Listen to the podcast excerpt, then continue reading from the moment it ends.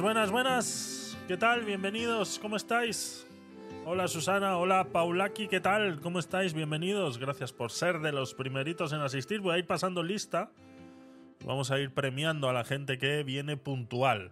Vamos a ver qué se, qué se nos ocurre por ahí para esa gente que eh, viene puntual a estos directos. Ya sabéis, eh, estamos anunciándolos también por Telegram. Eh, si no perteneces al grupo de Telegram, pues ya sabes, busca canal Tecnopolit y ahí vas a ver un avance de las noticias que podemos hablar el día de hoy en las últimas del día y alguna que otra conversación que va sucediendo durante el día antes de este directo. Ya sabéis que estamos también empezando a las 8 de la noche, algo extraordinario, pudiéramos decir, para tratar de convertirlo una regla. Así que muchas gracias a todos los que estáis asistiendo puntuales a esta hora y vamos a ir cambiando poco a poco ese hábito para no irnos tan tarde a dormir, ¿no? Ya sabes, eso que estaba sucediendo, eso que estaba, que estaba sucediendo. Así que bienvenidos a todos. Hoy tenemos últimas del día, tenemos un par de cosas eh, bastante interesantes de las que hablar, eh, mucha actualidad eh, bastante convulsa.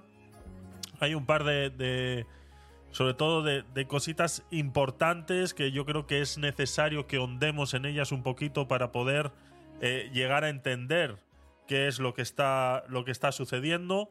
el tema de, Francia, cómo nos están cerrando las fronteras, prácticamente, bueno, prácticamente no, hemos visto incluso en las noticias eh, quemando camiones enteros de, todos nuestros productos que terminan en Francia, o muchos ni siquiera que no es necesario que terminen en Francia, sino que se van a otros países europeos, pero aún así no han podido cruzar la frontera francesa. Estamos hablando de una cantidad de más de 200.000 camiones diarios que cruzan de España al resto de Europa con un montón de... Buenas, Sergio, ¿qué tal? Con un montón de eh, productos del campo. Y bueno, vamos a, ver porque veo mucho despistado por ahí en Internet en relación a este tema, entonces vamos a intentar eh, ahondar un poquito eh, cuál es el problema, qué es lo que está sucediendo y por qué siempre parece ser que otros son los que se molestan antes que nosotros mismos, ¿no? Eh, hablaremos también un poquito. Tengo algo por aquí, algo de tecnología, algo en sucesos, eh, alguna cosita en cultura y sociedad. Vamos a ir poco a poco. Como ya terminamos el apartado de política el viernes pasado, eh, vamos a empezar por la parte de, cultura y sociedad. Luego repasaremos lo que he ido posteando esta, esta mañana. a ver, perdón, estoy perdido yo aquí ahora mismo. Eh, iremos eh, revisando lo que he ido posteando esta mañana en el grupo de, Telegram. Estamos haciendo una prueba también en directo eh, a través de, Telegram. Todo aquel que tenga Telegram pues también podrá acceder a esta información en vivo y en directo a través del canal de Tecnopolit. Entonces estamos haciendo una prueba a ver qué tal funciona.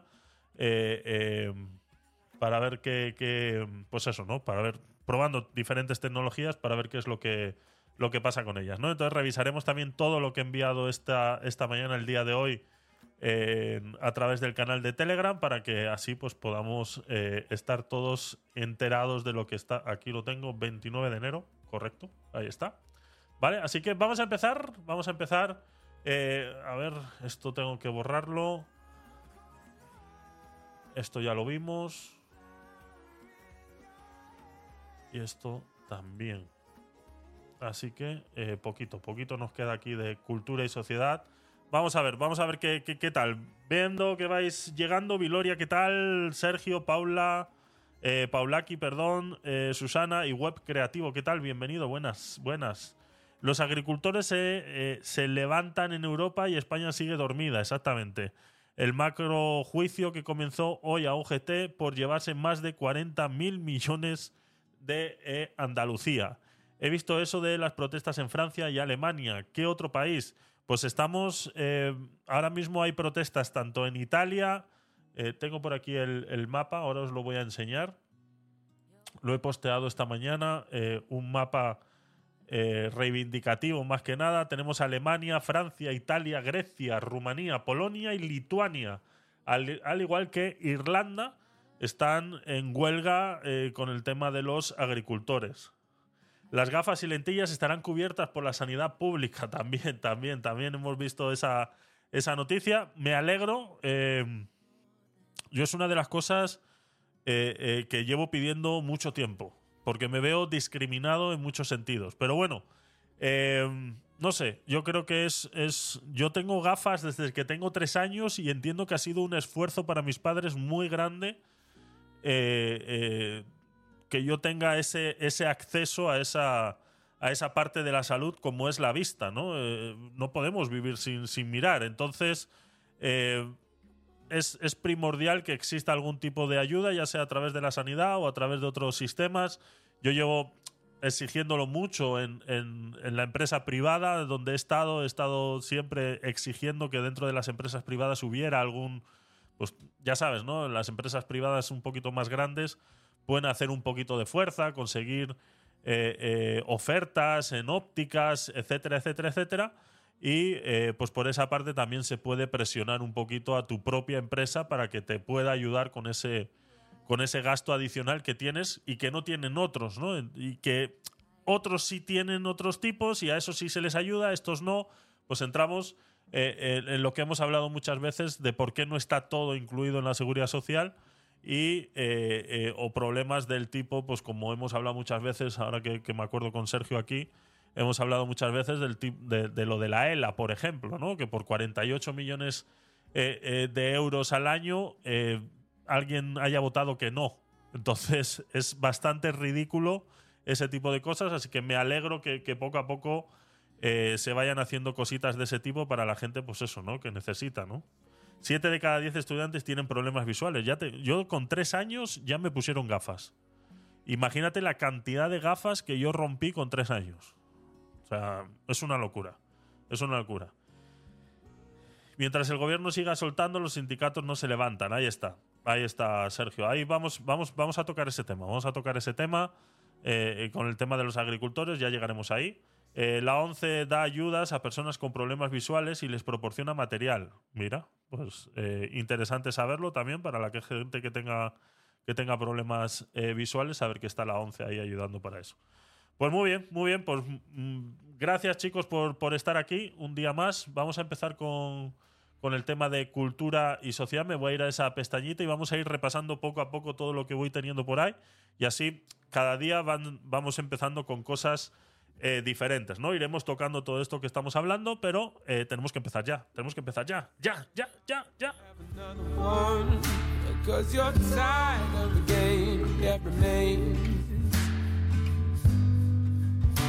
Until you're undone. I hit the wall to the limit. I start over like you've just begun. Esto es algo que, hablábamos la semana pasada, sucedió en vivo y en directo en la televisión. ¿De dónde has sacado esa pista musical? Esto, esto es de, eh, te digo, se llama art, art, artlist.io. ¿Vale? Es, una plataforma de pago con música eh, donde tú pagas el copyright. ¿Vale? Es esa que va por ahí. A ver, un segundo. Esa que va por ahí. Esa que tenéis ahí en el chat en pantalla. Esa es la que, la que tenéis por ahí. ¿Vale? Se llama art, artlist.io. Se paga una suscripción mensual y tienes acceso a un montón de pistas eh, y que puedes utilizar en diferentes plataformas sin que te, sin que te caiga el copyright. ¿Vale? Es una manera pues que utilizo yo para, eh, pues eso, para luego poder subir el vídeo, subir los cortos, subir a cualquier sitio y seguir teniendo música de fondo sin que te salte copyright a cada rato. Es una pequeña inversión que hago, pero la calidad del contenido pues siempre estará eh, bastante mejor. Ya sabéis que odio hablar sobre silencio. O sea, yo hablando solo, sin nada de fondo, lo odio. Lo odio, no puedo. No puedo. Hay algo que me... No sé, siempre necesito tener algo, algo detrás. Venga, vamos a hablar de este señor, del presunto amaño de un sorteo en Úbeda, en Jaén. El concejal del PSOE, José Luis eh, Madueño, da por ganador a una familia de otra edil socialista. El PP eh, de Jaén ha pedido la dimisión de Madueño eh, tras dar a conocer que el premio de 550 euros, ya ves, qué miserables, ¿eh? premio de 550 euros ha ido para la familia que también ganó el sorteo el año anterior. O sea, se van ahí eh, pasando los sorteitos unos a otros. Vamos a ver el vídeo porque es, es bastante, bastante, vamos, es un canteo como nunca antes visto. ¿eh? Atención. Aquí lo vemos eh, revolviendo y de repente pues le pide a la chica, primero que le pide...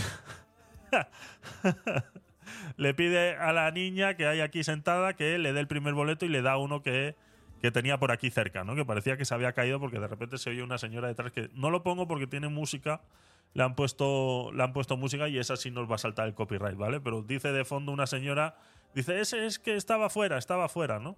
Y vemos como el señor se mete eh, la mano en el bolsillo. Dice ahí el primer ganador, fulanito de tal, nos da exactamente igual quién es pero eh, da igual, ¿no? Dice, da igual, no sé quién es. Venga, siguiente. Y ahí es cuando viene con la mano, ¡pum! Y mete el boleto ganador que va a sacar ahora este señor. Esto pasa, pues eso. O sea, ¿qué puedes esperarte tú de los políticos si en una rifa de un carrito de comida de 550 euros en el supermercado famoso del pueblo, eh, ya te lo amañan? O sea, si solamente con eso. O sea, este señor, este señor concejal del PSOE, debe estar ganando unos... ¿Qué puede estar ganando? ¿40.000 euros al año? Este señor unos 40.000 euros al año ya debe estar ganando. A la persona que le... 45.000. Por ahí. Échale.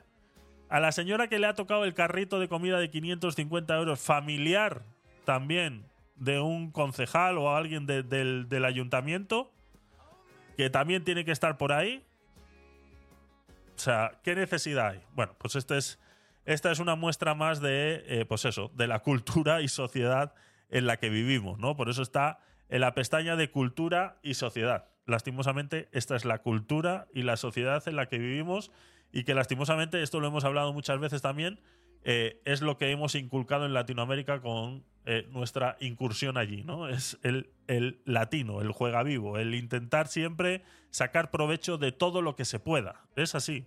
Es, esa es la realidad del hispano. Es así. Lastimosamente es así. No te olvides, Spain is different.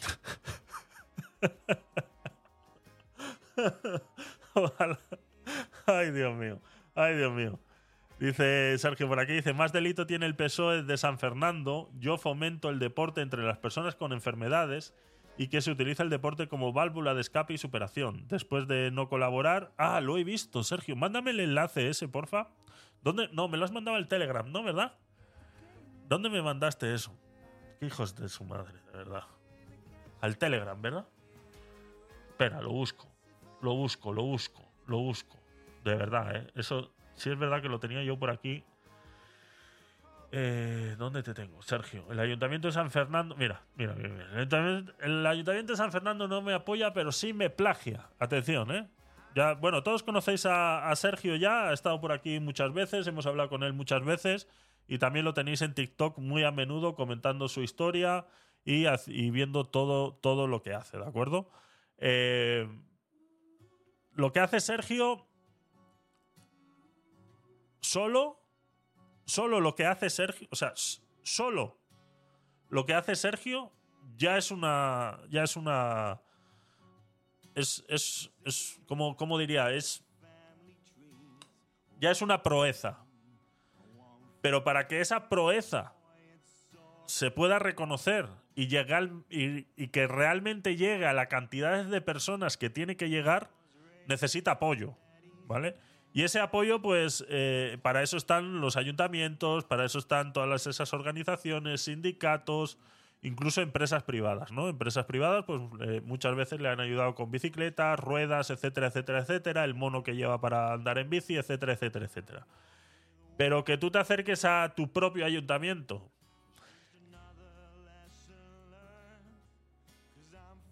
En marcha un proyecto para potenciar el deporte entre personas con discapacidad.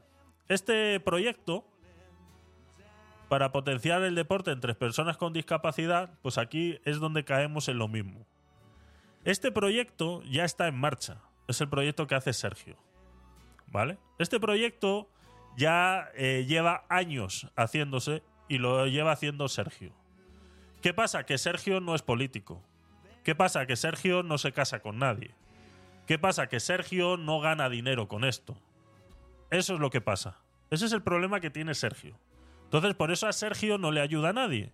Y por eso es más conveniente crear un proyecto paralelo al que está haciendo Sergio para que ellos puedan sacar algún rédito de esto. Esta es la lástima. Esto es, nuevamente, pues cómo sacar provecho de eh, las situaciones y de los problemas de los demás. Esto es lo que a la izquierda le encanta hacer muchísimo y por eso a ellos les conviene que haya cada vez más pobres para poder ayudarlos y que así les sigan votando.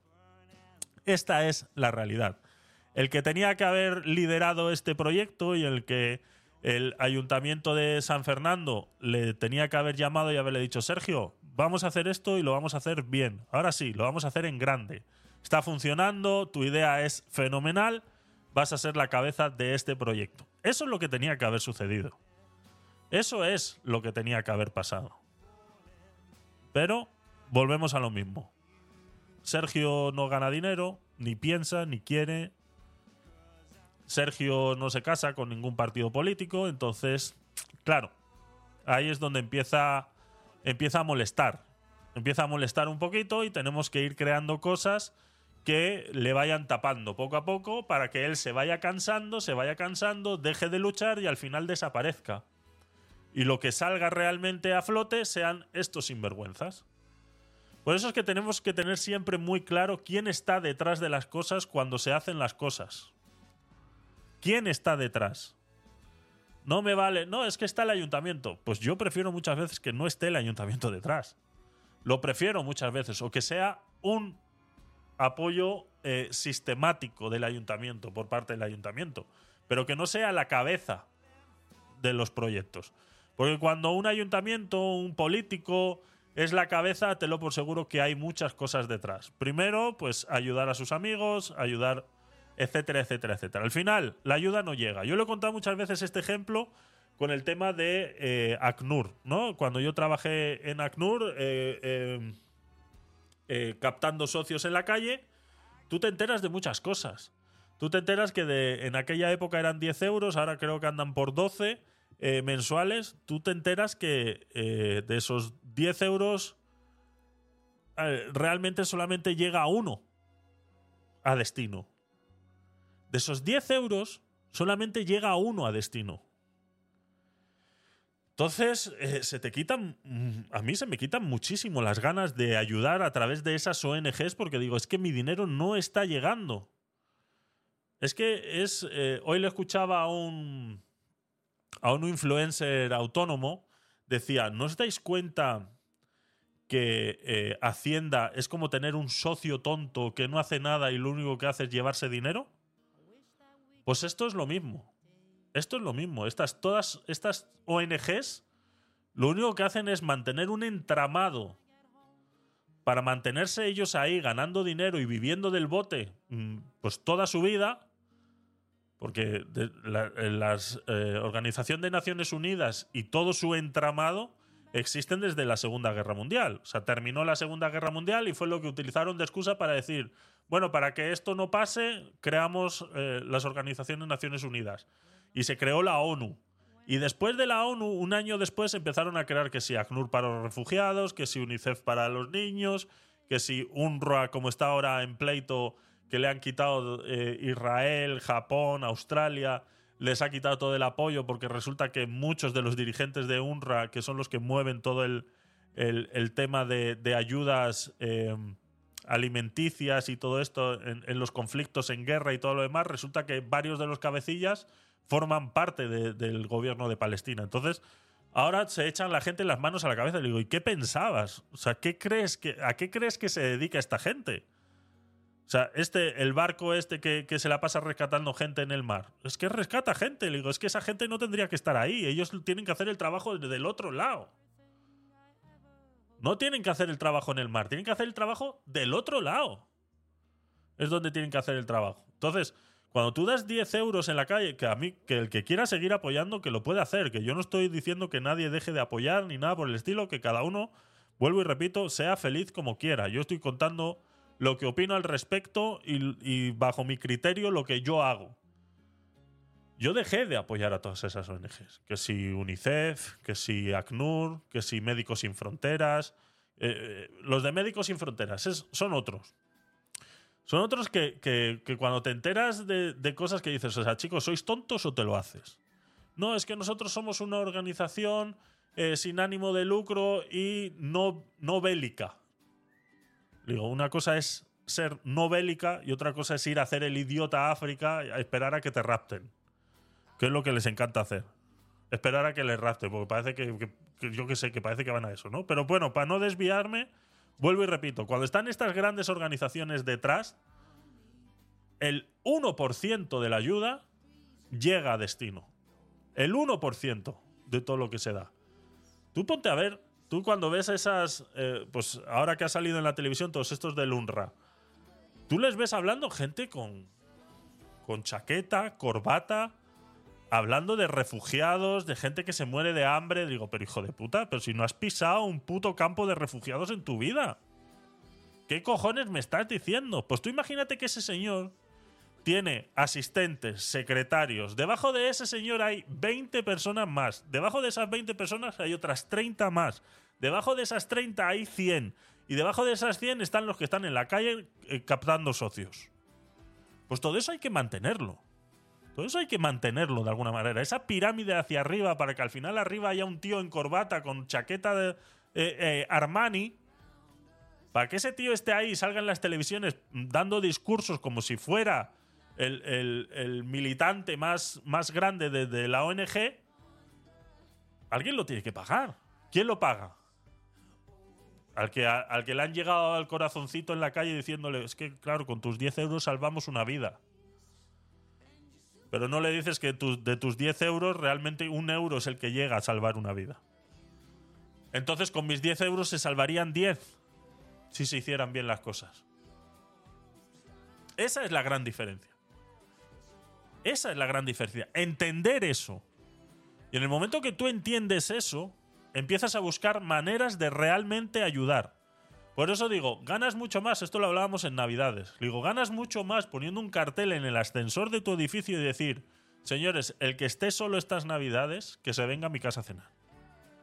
Ganas mucho más ayudando a tu vecino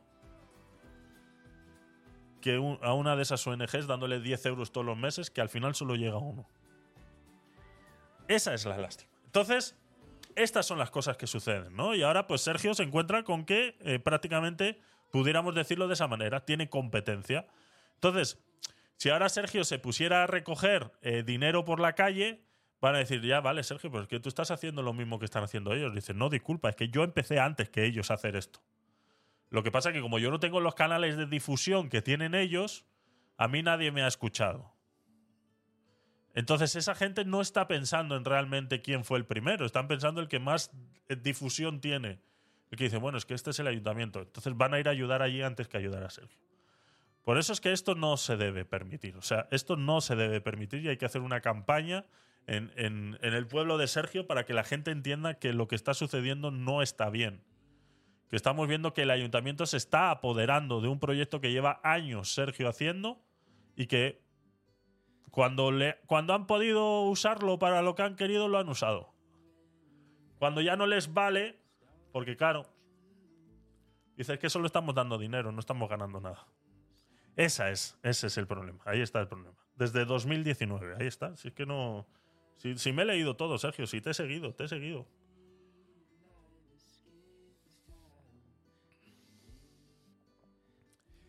Por eso pagaré de mi bolsillo el libro, pero 100% se donará para el estudio de las enfermedades raras y mentales. Así es. Así es. Eso es, eso es lo bueno. Altruista y solidario no interesa. Así es. Así es. Entonces esa es una, es una lástima. Gracias por, por recordármelo, Sergio. Verdad que lo tenía yo por ahí, eh, que me lo habías, perdón, que me lo habías mandado y se me había, se me había olvidado, la verdad. Sabes que muchas cositas, muchas cositas de las que, de las que hablar. Venga, seguimos. A ver, eh, estábamos aquí, pestaña Cultura y Sociedad. Ya hemos hablado del individuo este eh, y en general, de los políticos en general. Eh, vamos a ver qué más tengo yo por aquí.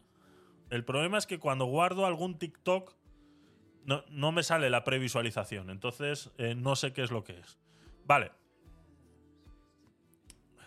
Aquí, Eh, bueno, esto es una cosita que ha pasado. Lo que no sé es cuándo ha pasado esto. Vamos a buscarlo ahora para poder verlo bien. ¿Vale? Esto es un TikTok de Aitor Guisasola, ¿vale? Es un abogado eh, que se dedica a hacer contenido en las redes. Y bueno, ha hecho este. Ha hecho este contenido. Atención. Bienvenidos una vez más a nuestro canal Un abogado contra la demagogia y efectivamente vamos a plantear una querella por un delito de odio contra Jordi Wild de Wild Project. ¿Por qué?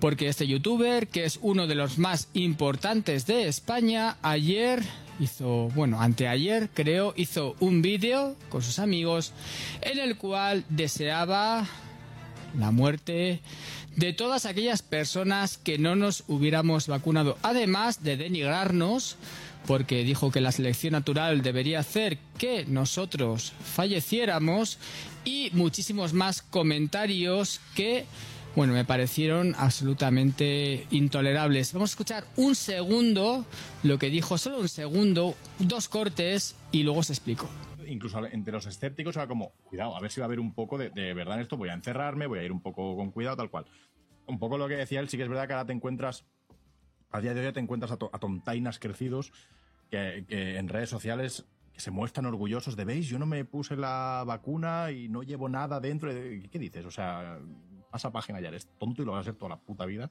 Pero mm, esos, en concreto, el momento en el que llegue la siguiente, sea X o tal, a estos sí que me los veo ya crecidos en decir, pues ahora no, ahora tampoco. Ya vi que tampoco era nada, ahora no voy a hacer nada. Y como sea un poco más grave que lo que fue el COVID, veremos Al final también es un poco de selección natural, ¿no? ojalá, sin duda. Ojalá. No, total, yo lo pensaba, ¿eh? Yo creo que en la segunda es posible que haya mucho tontaco de estos, que con un poco de suerte sí. Vale, este es uno de los capítulos en los que Jordi Wild se reúne con sus coleguitas. Bueno, coleguitas. Estos son eh, parte del crew de Jordi Wild y que son los que les buscan muchas veces las noticias, ¿no? Eh, la gran mayoría de las noticias que, que utiliza Jordi Wild en su programa se la pasan, creo que es este individuo, el de morado, es el que le pasa eh, la gran mayoría de las noticias, le hace un pequeño resumen con un titular y luego ya él lo va desarrollando así como por encima, ¿no? Es que encima le hacen a Jordi igual, le hacen hasta el trabajo, cosa que tendría él que supervisar e intentar eh, llevarlo por alguna línea un poquito más, más amplia. Estaban hablando del tema de eh, las vacunas, ¿no? Esto se habló mucho en, tiempo de pandemia, lo que pasa es que se habló poquito porque estaba prácticamente prohibido hablar de eso. Video que subías a YouTube hablando de la pandemia, video que te bloqueaban o incluso hasta los directos. Los directos eh, eh, llegó a un momento en que te cerraban el directo cuando estabas hablando eh, de algo de la pandemia. Pues estos personajes ya lo hicieron en su día en tiempos de pandemia, se vinieron muy arriba y ahora pues parece ser que lo han vuelto a hacer. Hablar de selección natural pues deja muchísimo que desear. Yo hace ratito que he dejado de escuchar a Jordi Wild. Yo es verdad que reconozco que lo he escuchado mucho, pero de un tiempo para acá eh, lo he dejado de escuchar porque creo que eh, no, no hace el trabajo que tiene que hacer. O sea, simplemente es un tío que le ve mucha gente porque tiene muchos seguidores pero él no se prepara las noticias como debería preparárselas. O, al menos, ya no tanto prepárate las noticias, pero al menos saber un poquito de lo que hablas o intentar investigar un poquito de lo que estás hablando. Y esta línea que ha llevado Jordi Wild con el tema de las vacunas ha dejado mucho que desear, porque tú puedes estar a favor, puedes estar en contra, pero lo que no puedes es tratar a la gente de imbécil. Y lo que no puedes es, como este señor que ha dicho ahora de morado, el último comentario que ha hecho ha sido, es que esto es selección natural. Como diciendo que en la próxima pandemia que venga, todos los que no se han vacunado van a fallecer como selección natural como tal. Eh, eso es una falta de, moral muy grande y es una falta de respeto muy grande y es, y es creerse por encima del que realmente ha decidido no vacunarse. Yo le he dicho muchas veces, yo me vacuné yo pasé el COVID, yo fui de los primeros en pasar el COVID. Yo el 9 de marzo del año 2020 yo tenía COVID. 9 de marzo del año 2020 yo tenía COVID. Fui prácticamente de los primeros en contagiarse aquí en España. Y eh, yo me vacuné. Pero yo jamás he dicho eh, que el que no se vacune se va a morir, que no sé qué. Fuera de los conspiranoicos y de eso de que si te inyectas te pones un chip, fuera de, de- de ese tipo de- de cosas, yo creo que tiene que existir la libertad de que las personas puedan decidir si vacunarse o no. Estamos hablando de, eh, de la libertad, de simplemente la libertad. Y, vuelvo y repito, yo me considero muy libertario en ese sentido porque intento ser lo más coherente posible con mis pensamientos. Y aunque yo pueda estar a favor de las vacunas y pueda pensar que hicieron una función eh, bastante importante en la pandemia, yo no puedo tratar a los que no se vacunan diferentes. Aquí criticamos mucho el tema del pasaporte eh, COVID, ese problema de que no te dejaban viajar si no estabas vacunado, que en muchos países no te dejaban entrar, etcétera, etcétera, etcétera. Hablamos de lo de Djokovic, por ejemplo, muchas veces, y yo dije, bueno, eh, eh, eh, así mismo como tú tienes la libertad de no vacunarte, el país tiene la libertad de decidir no dejarte entrar por no estar vacunado. Era, era una línea muy finita en la que había que estar danzando constantemente por el tema ese. Pero hablar de eh, selección eh, natural ya es eh, pasarse un poquito de la raya. Y realmente esos comentarios tú los puedes hacer en el, en el salón de tu casa con tus colegas, pero a este muchas veces se le olvida que está en un canal de YouTube con muchos millones de visualizaciones y que hay mucha gente escuchando lo que él está diciendo y debería tener un poquito más de cuidado. Mm, Eres libre de opinar lo que quieras, pero intentar eh, dar a entender que el que no se vacune en la próxima pandemia va a morir, eso es irse un poquito de la olla. Es irse un poquito de la olla. Eh, Susana nos dice por aquí, dice, yo veía sus vídeos de antes, antes, desde que empezó a hacer vídeos de podcast, no lo vi nada. Ya, sí, tú veías el, el rincón de Giorgio, era, por eso, yo lo he dicho muchas veces, eh, eh, porque también se ha, se ha neutralizado mucho. Este, este ha entrado en el, en el movimiento woke muy, muy, muy fuerte. Porque yo me acuerdo en el rincón de Giorgio, era ácido, ácido, ácido, y estaba en contra de muchas cosas y, y decías, hostia, este tío, este tío mola, ¿no? Este tío mola porque está con un montón de seguidores, está diciendo lo que realmente opina, pero sin llegar a ofender a nadie. Era su opinión, que era igual de válida que la de cualquier otro. Pero al empezar a hacer podcast, sí es verdad que se ha ido, se ha, ha entrado en la, en la- la línea woke, pues después de varios palos que le han caído, porque le han caído varios palos. Cuando insultó a Irene Montero, le cayó un palo del, del juzgado y tuvo que pedir perdón en público y todo, porque sí, porque se pasó un poquito. Entonces, se le olvida, se le olvida muchas veces que no está en el salón de su casa con sus colegas, sino que está en un canal de, prácticamente pudiéramos decir, en un canal de televisión con la cantidad de gente que, que les ve. Entonces, se han pasado un poquito, se han pasado un poquito. Si se vaya al otro barrio. Eso estaría muy bien. ¿Ves? Bueno, pues este que se vayan al otro barrio, eso estaría muy bien. O sea, le acaba de desear la muerte a toda aquella persona que no se haya vacunado. Literal, le acaba de desear la muerte a toda la persona que no se haya vacunado. Entonces, es una falta de tolerancia que es uno de los pilares principales de la sociedad. Es la tolerancia, es eh, la tolerancia dentro de la libertad es, como su propia palabra dice, y, y me gustaría no tener que utilizarla, pero no, no, no sé cómo explicarlo de otra manera, es aceptar o tolerar a una persona que haga lo que quiera siempre y cuando no me repercute a mí. Y como que esa persona se vacune o no se vacune, el problema es de él. ¿Os acordáis cuando había que andar explicando que la vacuna cuando había que andar explicando. Es que es increíble, ¿eh? Es, muy, muy, muy increíble la ignorancia que hay por ahí dando vueltas y opinando, ¿no? Que realmente la vacuna, para que realmente surta efecto, es el, eh, es el efecto rebaño. Cuanta más gente esté vacunada en una misma población, menos infectados va a haber. Pero se va a infectar, ¿quién se va a infectar? el que no se haya vacunado. O sea, realmente el que está poniendo en riesgo su vida es el que no se ha vacunado. El que no se ha vacunado no está poniendo en riesgo la vida de nadie. Porque el otro 90% de la gente nos hemos vacunado. Es lo que se llama el efecto rebaño. Es cuando realmente el efecto de las vacunas tiene un empieza a funcionar. Por eso es que obligar a la gente a que se vacune es una práctica muy usada durante muchos años y ha sido muy usada siempre. Sobre todo inculcar eh, el miedo a que si no te vacunas te vas a morir. O sea, esto no es la primera vez que sucede, esto lleva sucediendo décadas. O sea, esas cartillas de vacunación de los niños, donde ya está todo muy instaurado, donde se sabe que se tienen que poner X, X, X, X o Y, eso está así. Y eso ya lo tenemos tan normalizado que lo vemos normal.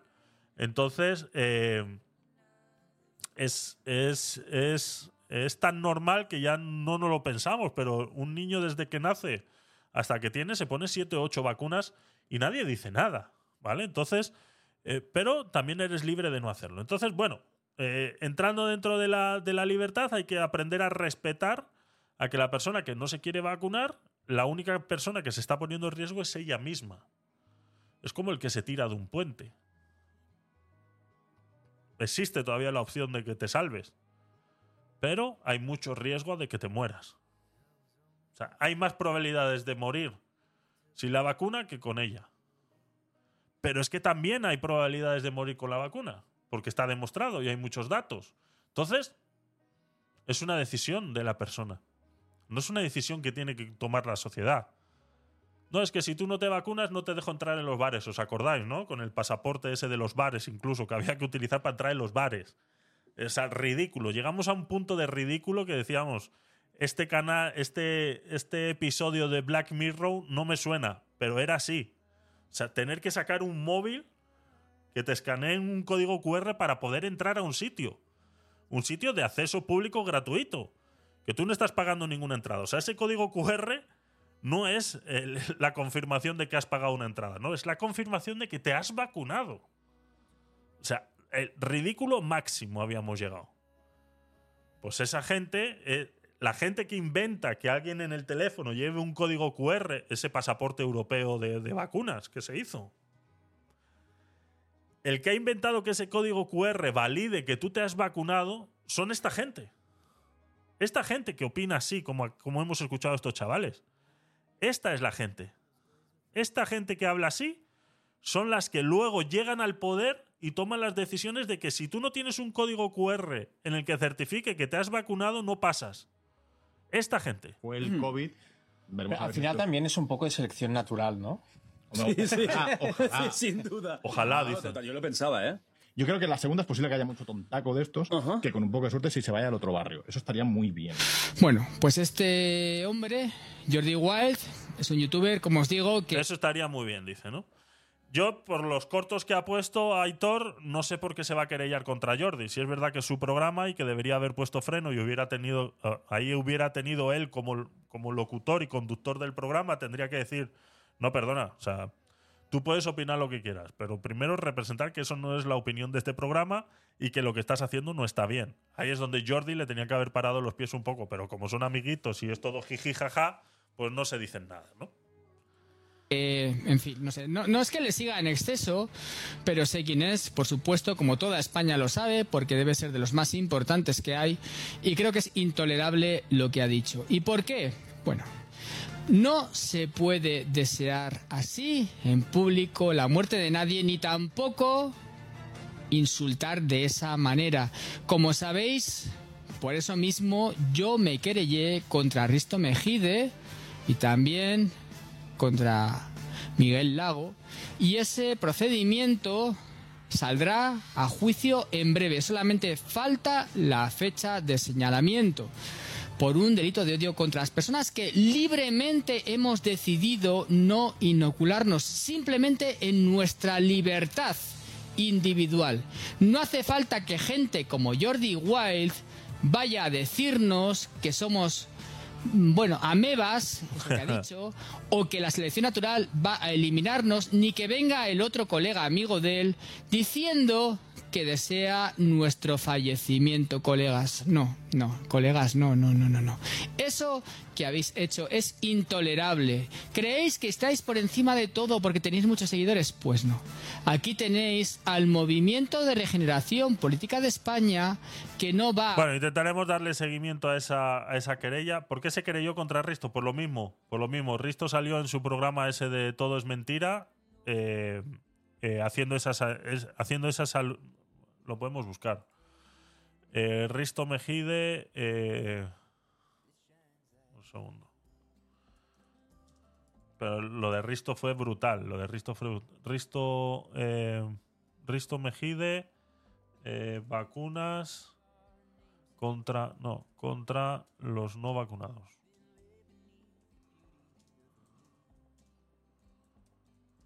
A ver si lo encontramos fácil.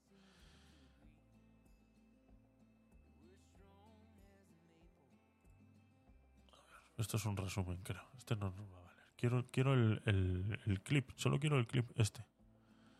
Desmontando a Risto Mejide. No.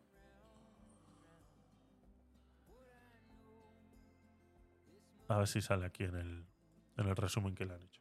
El porte COVID se extiende a toda España.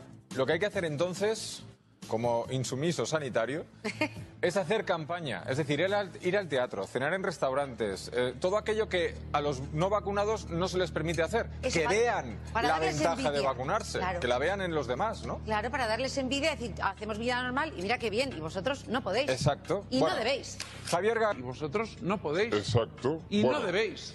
Y Bueno. no debéis. Una cuarta parte de estos grupos de población no se ha vacunado con la pauta. Les quitamos el Entonces, alcohol. ahí estamos viendo eh, los nuevos contagios. Por supuesto, también hay contagios en menores. sobre el tema de las medidas a los no vacunados. Hemos implementado medidas como, por ejemplo, que los menores de 16 años no puedan comprar tabaco en los, en, en los bares, ¿no? Que tiene que haber una máquina con un mando a distancia, en fin, una cosa eh, tecnológicamente incluso eh, más compleja, pero que al final lo hemos implementado precisamente por la salud, por la salud pública. Es un tema de salud pública. Es un tema de salud pública, ¿eh? decían en el programa, eh, que los menores de 16 años no puedan fumar. Por la salud pública, es un tema de salud pública. Y no podemos decidir que, mm, pues esto, los no vacunados no entren en los sitios de repente. No decimos Bueno, pegarles, yo, yo No decimos pegarles. Yo, yo, No decimos pegarles. yo, yo- A esos cuatro No millones y medio mientras duermen, como hacían con MA en el equipo A, Oye, con trucos, con cerbatanas. habéis escuchado, ¿no? Habéis escuchado, ¿no? De inyectar a la gente mientras duerme, como hacían con MA Barracus en el equipo A, ¿no? Que le inyectaban para, para, subirse, para subirlo a los aviones. Ponemos a sanitarios ahora Dormidos. con cerbatanas. De... Yo propongo como pedagogía la que usaba mi madre cuando me quería explicar algo. ¡Dos hostias! Dos hostias. Dos hostias. Bueno, eh, igual, Hay si que empezamos a poner una pegatina a los que tal y, Bueno, y lo claro, veamos por la calle, como- decir, ¿tú qué Le empezamos a poner una pegatina a los que tal. O sea, mm, como un campo de concentración eh, judío, ¿no? Que ponían, le ponían una marca a todo el que. Es que son. Es que es increíble. Pasa? Suena un Pues poco sí. Segunda ¿A ti qué Guerra te pasa? Mundial. ¿Qué? ¿Perdona? Abandonaron antivacunas en el monte. También. La magistrada María Ángeles Velázquez ha mandado al banquillo de los acusados a Risto Mejide y a Miguel Lago por cometer presuntamente un delito de odio contra la población no vacunada. La titular del juzgado de instrucción número 27 de Madrid ha dictado un auto de apertura de juicio oral contra el presentador y uno de los entonces colaboradores del programa Todo es mentira por la reiteración de una conducta que por su gravedad, reiteración o entidad discursiva pudiera provocar directamente o indirectamente sentimientos de odio. Ambos fueron denunciados en noviembre de 2021 por la asociación Liberum y por el abogado José Luis Mazón, que los acusaba de cometer un presunto delito de odio recogido en el artículo 510 del Código Penal. En él se castiga a quienes promueven la discriminación, el odio o la violación contra una minoría con pena de prisión de 1 hasta 4 años y una multa de 6 a 12 meses. Ahí está. En aquellas fechas, en el espacio de cuatro que conduce Mejide, tanto el presentador como sus colaboradores opinaban sobre las medidas restrictivas que varios países planeaban aplicar contra la población no vacunada. Esto es lo que decía. Son medidas que prácticamente convierten a los no vacunados en apestados, cosa que a mí me parece bien. Si decides no vacunarte, allá tú. Todo el mundo es respetable, pero no todas las ideas son respetables ni merecen un respeto unas declaraciones por las que la juez María Ángeles Velázquez Martín acordó reabrir unas diligencias que habían sido sobreseídas provisionalmente. En el auto, la magistrada señalaba que los nuevos hechos denunciados se hace costar la aparición de nuevas circunstancias que ponen de manifiesto la reiteración de una conducta que, por su gravedad, reiteración o entidad discursiva, Y esto lo hicieron durante muchos episodios del, programa. nadie les controlaba en ese momento. Eran, eran los que eh, vendían la información del coronavirus en, en pleno coronavirus. O sea, eran las eminencias de la información. Eran los que tenían permitido eh, pues hacer este tipo de cosas, pues porque era lo que los gobiernos querían conseguir, que la gente se vacunara. Eh, dice Sergio por aquí, dice. Dice, si te vacunas es que lleva nanotecnología para controlarnos y se pegaban cucharillas. ¿Te acuerdas de eso? Qué locura. Eh, siempre se pueden eh, acoger que los no vacunados son portadores del virus y ponen en riesgo sus vidas. Sus vidas, no las tuyas. Las de ellos mismos. La tuya no porque tú estás vacunado. O sea, eso yo creo que a día de hoy no hay que volverlo a explicar. Pero bueno, eso es, eso es lo que sucedía. Bueno, y eh, Jordi Wild pues lo ha vuelto a hacer en su, en su programa. Poco más con esto. Venga, seguimos. A ver qué más tengo por aquí. Vamos así a, piñón. Bueno, este es un tema bastante interesante. Bastante interesante. Esto, eh, volvemos a lo mismo de siempre.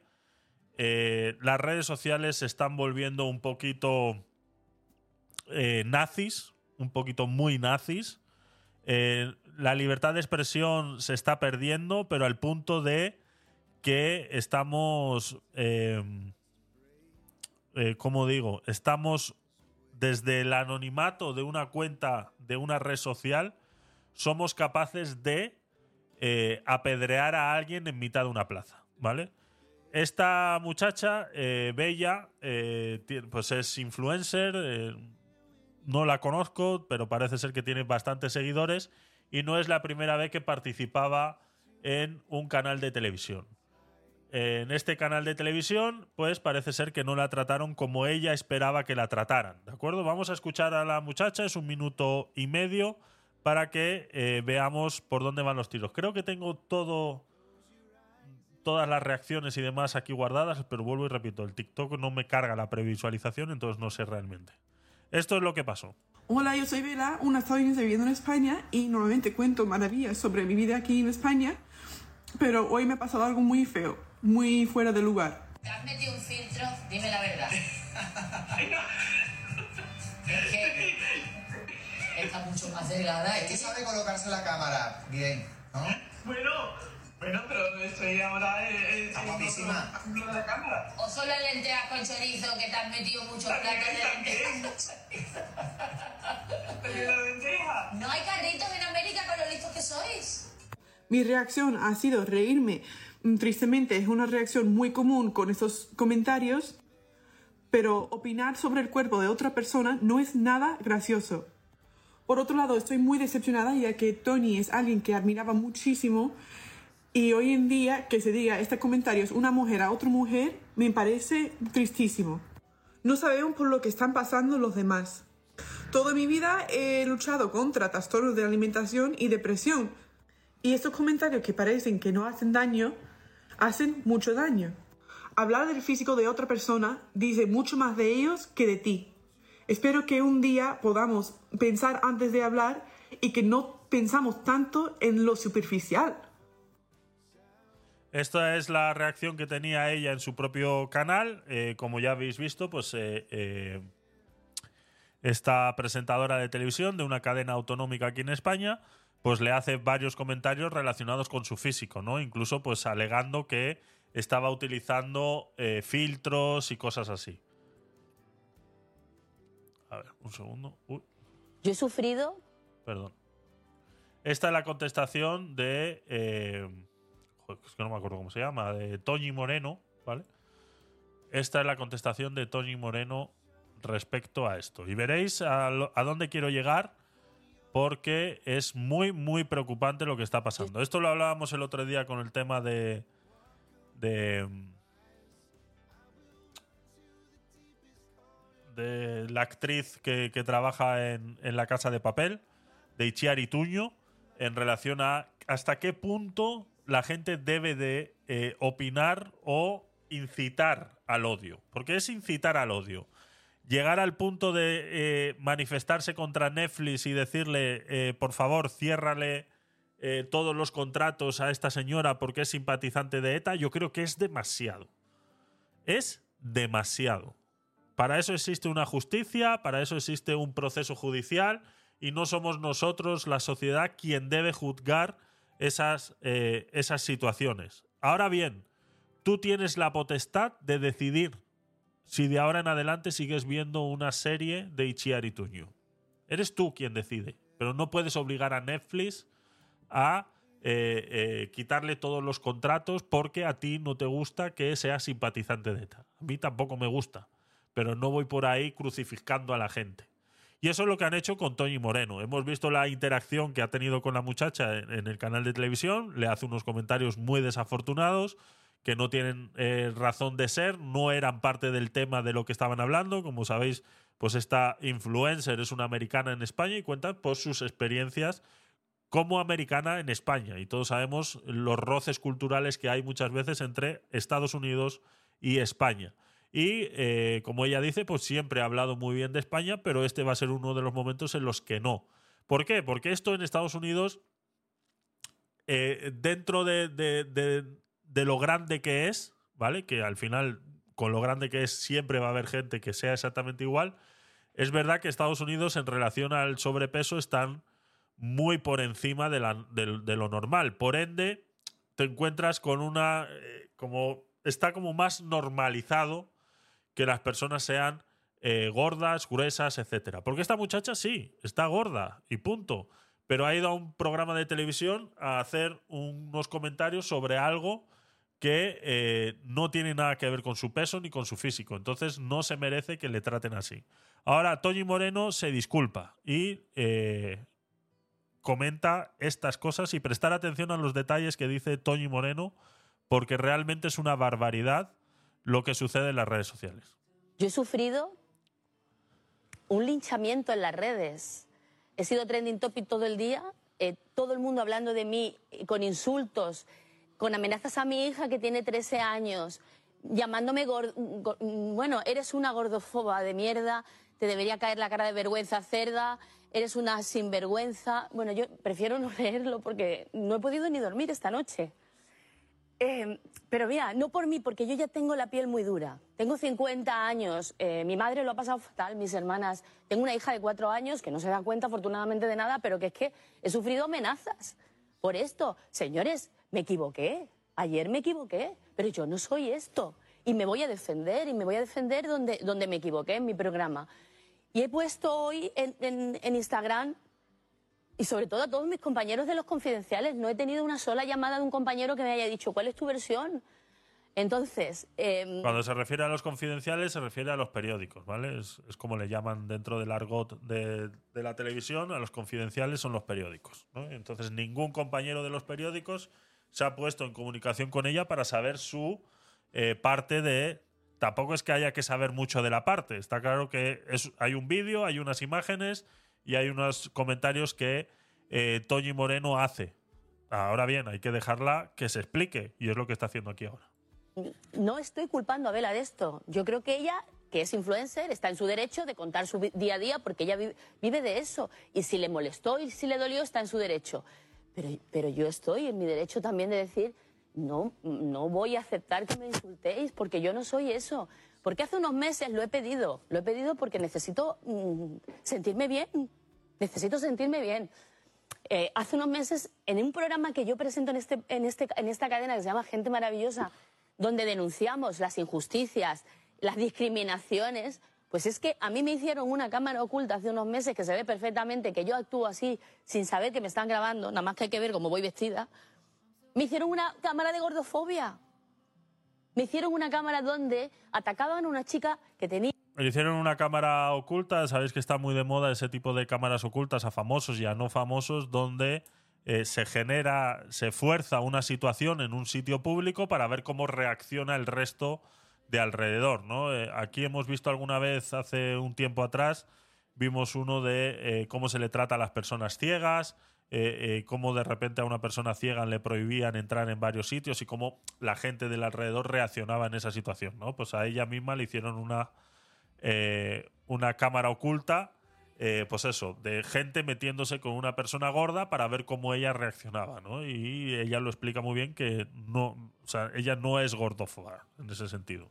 Tenía sobrepeso en mi gimnasio. Y yo voy a poner esa, esa respuesta porque eso también soy yo. Yo ayer me equivoqué, sí, me equivoqué y he pedido perdón. Pero después del perdón, ¿qué hay? Exacto. ¿No? Pero yo también soy esto y quiero compartirlo, con- lo necesito. Yo necesito compartir esto. Bueno, y ahí es donde pone el vídeo de lo que estamos hablando, ¿no? De la cámara oculta, pues para, para intentar demostrar que ella no es, no es eso. Eh, yo dije por redes sociales que me quería cruzar España en mountain bike con mis limitaciones y lo más bonito era estás enfermo, quédate en casa, no eres profesional, estás loco. Eh, San Fernando de Henares se reía y me decía, mira el gordo que se quiere cruzar España en bici. Pues el gordo este se ha cruzado España tres veces. Así es. Hoy en día ya no es que sea delito tener eh, kilos de más, sino que hay mucha gente que hace campaña contra eso. Entonces, eh, aquí yo lo he dicho muchas veces. O sea, vosotros lo sabéis. Yo me he puesto un reto de aquí al año, a fin de año, intentar llegar a los 100 kilos. Eh, yo peso 150 ahora mismo, o sea, eh, bueno, un poco más, todos lo sabéis. Esto ya no está, no es oculto, es algo que yo he utilizado siempre como parte de mi discurso. Eh, lo he usado siempre. Ahora estamos en 152,5. Empezamos en 155,8. Aquí lo tenéis. Esto es público. Está en mi página web, tecnopolis.com. Podéis acceder ahí cuando queráis. Todas las semanas se va a ir actualizando este, esta información. He comprado un metro para medir eh, cintura, brazos y demás, para ir poniendo también esos datos. Y eh, poco a poco toda esta información la vais a tener, eh, eh, o sea, la tenéis disponible ya en tecnopolis.com en el apartado de Road to 100K, ¿vale? Pero eh, si estás gordo, estás gordo, ¿vale? O sea, eso es lo primero que tenemos que entender los que estamos gordos es que estamos gordos y estás gordo no es sano, ¿vale? No existe el fofisano. Esa moda que se ha vuelto ahora muy, muy, muy de moda y nunca mejor dicho, es que yo soy un fofisano. Es que yo tengo 23 años, me hago analíticas y no me sale nada mal. No te sale nada mal, pedazo de imbécil, porque tienes 23 años. Como sigas pesando lo que pesas y llegues a los 40, a los 50 como estoy yo, entonces te vas a acordar de la analítica de hace 20 años atrás.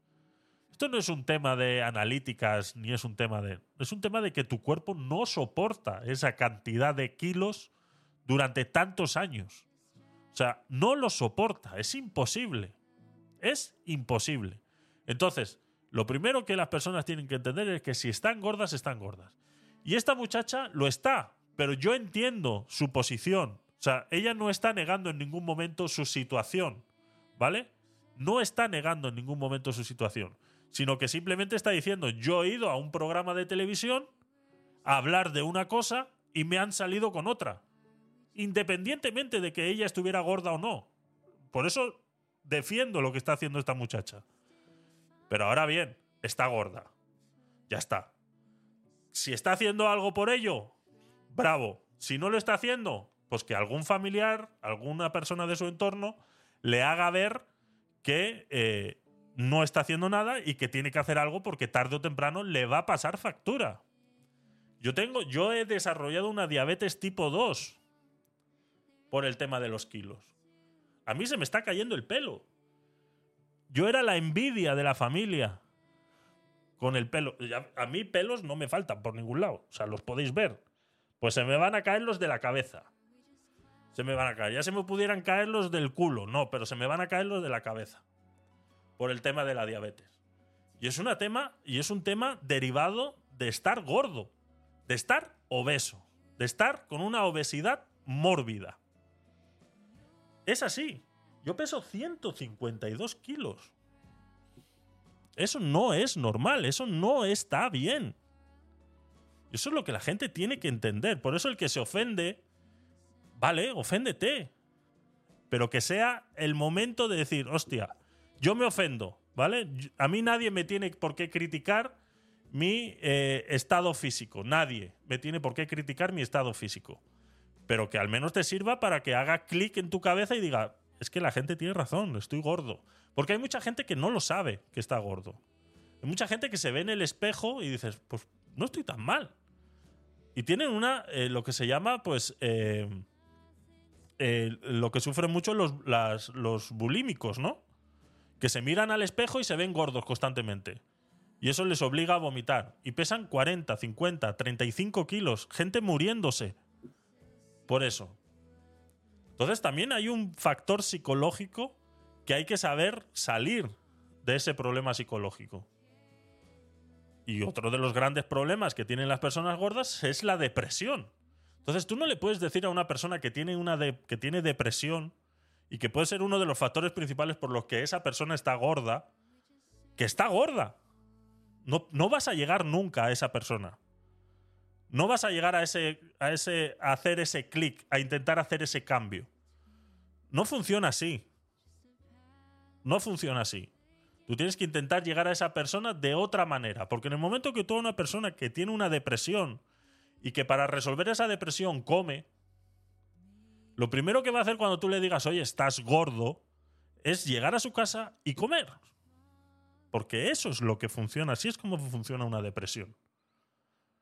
Entonces, hay que reconocer cuando uno está gordo. Y ese es el, el mayor parte del problema, es darse cuenta de esa situación. Esa es la mayor parte del problema, darse cuenta de esa situación. Entonces, la gente de alrededor, si tenéis a alguien con ese problema, tenéis que primero informaros. ¿Vale? No todo el mundo vale para hacer ese trabajo, que es ayudar a esa persona desde afuera. Nadie vale para hacer ese trabajo. Yo lo he dicho muchas veces, digo, este proyecto de llegar a los 100 kilos antes de fin de año, yo sé que lo he intentado muchas veces. Y muchas veces he fracasado. Pero el hacerlo público ahora y hacerlo delante de vosotros es lo único que me va a obligar a mí a hacer todo lo posible por hacerlo. Y yo sé que eso va a ser así. Y sé que voy a fracasar durante todo el año, voy a fracasar muchas veces. Y voy a caer en la tentación muchas veces. Lo sé, soy consciente. Pero no tengas miedo a caerte. Ten miedo cuando no te puedas levantar. Cuando no te puedas levantar de esas caídas es cuando te tienes que preocupar. Y yo eso lo tengo muy claro. Entonces pretendo conseguirlo. Que necesito hacerlo público, pues ya es una manera. Otro lo necesita hacer con más gente. Otro necesita apuntarse a un gimnasio. Otro necesita, yo qué sé, ir a un psicólogo antes. Otro necesita un nutricionista al lado. Otro... Pero eso sí, hacerlo solo es muy complicado. Porque vas a caer y va a dar igual que te caigas. Un árbol en mitad del bosque cuando cae hace ruido. Necesitas que estés tú ahí para escucharlo. Entonces, cuando uno está solo y se enfrenta a estas cosas solo, da igual si te caes, porque nadie te ha visto caerte. Da igual si te levantas, porque nadie sabe que estás en el suelo. Y es un vicio constante, es un vicio constante, es un vicio que cuesta mucho salir. Y estamos hablando de gordura, estamos hablando de depresión, estamos hablando de cualquier enfermedad y estamos hablando de cualquier reto en la vida. Yo he visto gente y yo he podido ayudar a gente a hablar en público. Gente que tenía pánico de hablar en público. Y poder reconocer y poder echarle una mano y esas personas a día de hoy son otras personas. Porque tener miedo a hablar en público, la gente piensa, es que tiene miedo a hablar en público. La gente se, se imagina a un tío montado en un escenario hablando ante 2.000 personas. No, no. Las personas que tienen a, a hablar en público es cuando hay dos personas, tres personas delante. Gente muy cohibida, gente que tiene una capacidad y no la saben explotar. Entonces necesitan a alguien que les ayude a salir de ese, de ese ciclo, de ese círculo vicioso constantemente. Entonces, eh, es así. ¿Que, que esta señora está gorda? Sí. ¿Que no era el tema de, de la entrevista? También. Entonces tiene toda la razón de molestarse. Pero volvemos a lo mismo. Toño Moreno también tiene toda la razón de decir, es que me han linchado en las redes sociales. Eso es lo que están haciendo las redes sociales. No, pues entonces vamos a prohibirlas. y habrá alguno ahí frotándose las manos. Dice, esta es la mía, vamos a prohibirlas. no es tan fácil, no es tan fácil. Pequeño Padawan, no es tan fácil, ¿vale? No os vengáis tan arriba, tan rápido. No es tan fácil. Lo que hay que hacer es culturizarse. Lo que hay que hacer es dar la cara. Por eso, ningún extremo es bueno, exactamente, Susana, así es. Por eso siempre digo, el que está detrás de un avatar puede decir lo que quiera. Yo muchas veces he discutido con mucha gente a través de, internet, ¿no? A través de Twitch, el que está detrás de Twitch. Me pasaba mucho en Clubhouse, ¿no? Que venía la gente a dar clases de moral. En Clubhouse la gente se llenaba la boca constantemente dando cursos de moral al resto. Decía, pero flipado, que te estás flipando, o sea, bájate de ahí, que nadie te ha subido ahí. Y, y mucha gente discutía conmigo por eso. Digo, es que perdona, no es que mi opinión valga más que la tuya. Es que por el simplemente hecho de que yo esté dando la cara aquí y tenga un medio de comunicación con el cual dar información, no es que mi opinión valga más, sino que tiene más sentido. Tú estás detrás de un avatar escondido que no sé ni siquiera si te llamas eh, José. Ni siquiera sé si tú el que estás ahí detrás te llamas José. Ni siquiera lo sé. Tienes una foto de un gatito ahí puesto. Como Lincitos, por ejemplo, en Twitch. ¿Eh? Lincitos. Y un gato ahí de avatar. ¿Tú te crees que tu opinión tiene alguna validez? Porque la opinión no son solo palabras. Hay que respaldarlas, las opiniones. Por eso es que a veces hay que dar la cara para poder opinar. Porque si no, lastimosamente tu opinión... mm, ay, me la paso un poquito por ya saber dónde. Venga, seguimos. Más cositas que teníamos. Que de verdad, eh, men- menudo speech. Menudo speech. Pero bueno, espero que alguien en- entienda realmente eh, eh, eh, de lo que estábamos hablando. A ver, este tercero, este tercero que tengo por aquí. A ver si es el de esta chica. Sí, vale. Aquí tenemos la contestación nuevamente de la chica al video de Toño Moreno, ¿de acuerdo? Ese, eh, esa reacción de ella misma a la propia contestación de Toño Moreno. Así decía. Atención. ir a dormir sin hablar de lo ocurrido hoy.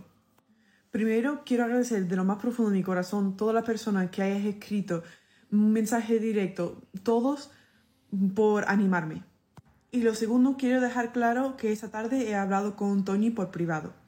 Ella me ha pedido disculpas muy sinceras y con un gran corazón como ella tiene. De hecho, la semana pasada cuando estuve en el directo, después le he escrito este mensaje diciendo la inspiradora que es para mí y lo mucho que valoro su trabajo a nivel humano. Y mi percepción sobre ella no ha cambiado y espero que para vosotros tampoco. Lo que quería dejar claro con mi vídeo es de que esos comentarios que me han dicho hoy en directo me han dolido bastante. No podemos opinar sobre los cuerpos de los demás. Y aunque para algunas personas estos comentarios son bromas o no son tan importantes para ellos, para la persona que reciben estos comentarios puede ser un mundo. Nosotros no estábamos hablando en un bar teniendo conversación casual, estamos directo, en vivo Así es. y no somos amigas, no vamos hablando todos los días. Eso es. No podemos dejar la empatía detrás. Y por favor, que no normalicemos comentarios sobre los físicos de los demás. Eso es, eso es. Muy, muy importante eso que, que ha dicho. No estamos en un bar eh, hablando entre colegas. Ya sabéis que es una de las frases que a mí me gusta utilizar mucho, porque la gente se desvía muchas veces del comentario. Se desvía muchas veces. Se les olvida que realmente están hablando con el resto del mundo. Que eh, yo en, mi casa, en mi salón, eh, nos gusta hacer chistes de negros, pero que hacerlos en público no está bien, ¿de acuerdo? O sea, es así. Es, es, es, es las limitaciones que tenemos en el momento en el que hemos decidido vivir en sociedad. Si tú no eres capaz de vivir en sociedad, vete al monte a vivir. Ya está. Y olvídate. Y haz lo que quieras. Pero la gente tiene que tener muy en cuenta eso. Que Y como dicen, no somos amigas para que estemos hablando todo el día de lo mismo, ¿no? Eh, si fueras mi amiga, pues bueno, te acepto el chiste. Oye, pues hoy te has puesto un filtro, ¿eh? De verdad. O sea, yo entiendo que muchas veces, eh, lo he dicho también eh, bastante, el tema de que las personas que hablamos mucho, muchas veces cometemos esos errores, que intentamos estirar la conversación un poquito, intentamos enlazar una cosa con otra para que haya una fluidez, haya una normalización del discurso eh, bastante, entonces utilizamos muchas veces esos gags, esos guiños, esos intentos de contactar cuando estás en una entrevista intentar eh, conectar con la persona con la que estás entrevistando de alguna manera, sacarle una sonrisa, sacarla de ese, de ese, de ese puesto de confort en el que está. Eh, los que habéis visto muchas veces las entrevistas que hago, pues habéis visto cómo intento siempre hacerle un- alguna preguntita un poco más personal para intentar conectar con esa persona y conocer un poquito más a esa persona. Y igual esas preguntas muchas veces no caen bien, yo lo sé pero eh, son cosas que a veces tienen que suceder. Entonces yo entiendo que Toño Moreno utilizó eso de manera, pues, eh, bueno, has, pasado, has cooperado muchas veces en este canal, en este programa, y bueno, ellas pues se ha creído muchas veces que, que pudieran ser amigas incluso, ¿no? Es, es así, lastimosamente, pues sí, es así. Eh, más cositas, más cositas. Estamos en la carpeta de cultura y sociedad. Eh, voy a ir eliminando esto que tengo por aquí. Eliminar, porque si no luego se nos acumula el currelo y no damos, no damos abasto. Tengo por aquí un short de YouTube, pero dice zona de bajas emisiones. No sé qué es esto. A ver. ¡Genio! Vale. Espera, voy a quitarle. No le puedo quitar el audio. Bueno, lo pongo en mute porque nos va a saltar el copyright si no luego en todas las plataformas. Em, zona de bajas emisiones en Europa. ¿De acuerdo? La zona de bajas emisiones en Europa es el. eh, es uno de los, de los temas bastante. Eh, bastante controversiales, ¿no? Pues, pues este tipo de, cosas ya suceden en otras, en otras partes del mundo, ¿vale? Entonces aquí vemos en este, en este clip de YouTube a gente tapando las matrículas antes de entrar en la zona de bajas emisiones para que no les puedan multar. O sea, la gente se baja del coche, literal, le pone cinta americana eh, a las matrículas para que las cámaras no puedan identificar el coche y por ende no te puedan multar por estar en una zona que no deberías porque tu coche no cumple el requisito, ¿no? Es, es un hack, es un life hack que venimos a, a- demostrar aquí. Atención. Mira, eh, mira, mira, mira, mira. Es increíble, es increíble. Aquí vemos otro, son unos genios, dicen por aquí. ¿Vale?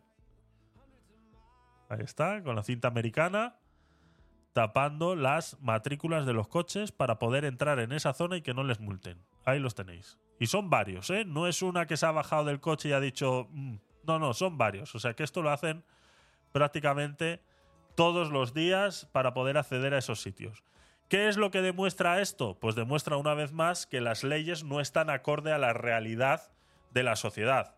Lo hablábamos el otro día con el tema del cambio climático. Yo no estoy negando el cambio climático, pero no tengo por qué perder calidad de vida por algo que mm, cuesta muchísimo eh, entender cómo en otros países sí hacen lo que les sale de los huevos y nosotros sí tenemos que hacer lo que eh, Bruselas dice o eh, el Tratado de Kioto o cualquier otro que se haya ocurrido de hace 30 años para acá. O sea, desde los años 80, o sea, 40 años para acá. De los años 80 llegamos, vamos con este problema, ¿eh? O sea, no es de ahora. No es de ahora el tema del cambio climático. O sea, esto ya lleva ya 40 años sucediendo el cambio climático. Pero bueno, no vamos a volver a esa, a esa discusión, pero sí el tema de las zonas de bajas emisiones. Está claro que si aquí, por ejemplo, en Madrid nos sucede mucho el tema de bajas emisiones, las zonas de bajas emisiones sucede mucho por, por, por lo concentrado que es eh, Madrid, la cantidad de coches que alberga eh, a todas horas Madrid, y cuando en Madrid pasa una semana sin llover, tenemos un sombrero de humo en el arriba eh, horrible y se ve. Si, te vas a la sierra, te vas al monte, a las afueras de Madrid y miras hacia el centro de Madrid, ves una nube negra encima y eso es eh, eh, lo que sucede. Entonces entiendo que eh, ciertos coches pues tengan la restricción durante ciertas épocas en relación a esto. Pero volvemos a lo mismo. ¿Qué soluciones hay para lo contrario? Porque estas personas no se pueden quedar en casa. O sea, estas personas que tienen un coche que emite gases y que por ende están contribuyendo al cambio climático y están cometiendo un delito, porque ahora es un delito, no cuando compraron el coche, ahora, porque a alguien se le ha antojado que ahora es un delito, por ende te voy a multar si entras en la ciudad cuando no lo tienes permitido. Existen las zonas de bajas emisiones permanentes, donde, eh, por ejemplo, aquí en Madrid tenemos eh, eh, la zona roja. Hay una zona donde si no tienes pegatina eco o, o- no sé cómo funciona, o la primera letra del abecedario que te permita entrar, no puedes entrar, o sea, te multan automáticamente. Y luego están las zonas donde, dependiendo la contaminación que haya en la zona, pues te prohíben entrar ese día o no. Entonces, cuando, cuando es permanente, pues tú te puedes preparar. Tú puedes decir, pues bueno, voy con el coche, lo aparco por aquí y sigo haciendo el trayecto en, en Renfe o en metro, que en Madrid el metro va de puta madre. Que yo tampoco entiendo cómo a la gente le gusta venir en coche a Madrid. Pero bueno, cada uno que haga lo que quiera y cada uno que sea feliz como pueda. Pero cuando tú le prohíbes a alguien de la noche a la mañana, aquí ha pasado en Madrid, ha pasado mucho, que a las, el, el- noticiero de las 9 de la noche te dice, mañana Madrid cerrado por bajas emisiones. A las 9 de la noche te enteras que al día siguiente está cerrado Madrid por bajas emisiones. ¿Qué haces? Tú no te puedes quedar en casa, no puedes llamar a tu jefe y decirle, oye, mañana no voy a trabajar porque es que no puedo ir. ¿Qué haces? Hay gente que no vive cerca de una estación de metro. O sea, recordemos que Madrid se ha convertido, la periferia de Madrid se ha convertido en ciudades... eh, eh, jamás bajo a Madrid con coche. Haces bien, haces bien, web creativo, la verdad que sí. Es, es una tontería, es, es una tontería.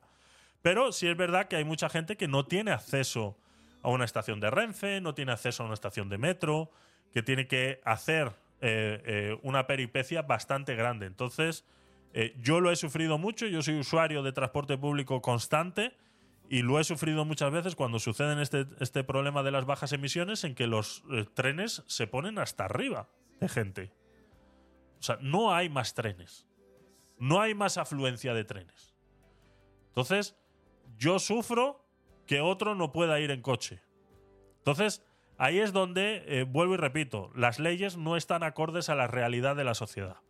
Entonces, si tú prohíbes entrar a la gente, por favor, darle unas alternativas.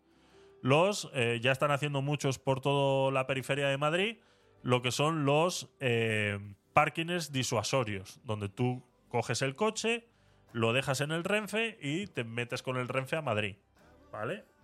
Pero para poder suplir toda la necesidad de esos parkings disuasorios, tiene que haber más trenes. Yo me monto en un tren a las 6 de la mañana que va petado. O sea, si habéis visto los trenes de, de Japón, pues parecido. O sea, nos falta ir colgados del tren como van en la India. Así nos falta ir muchas veces.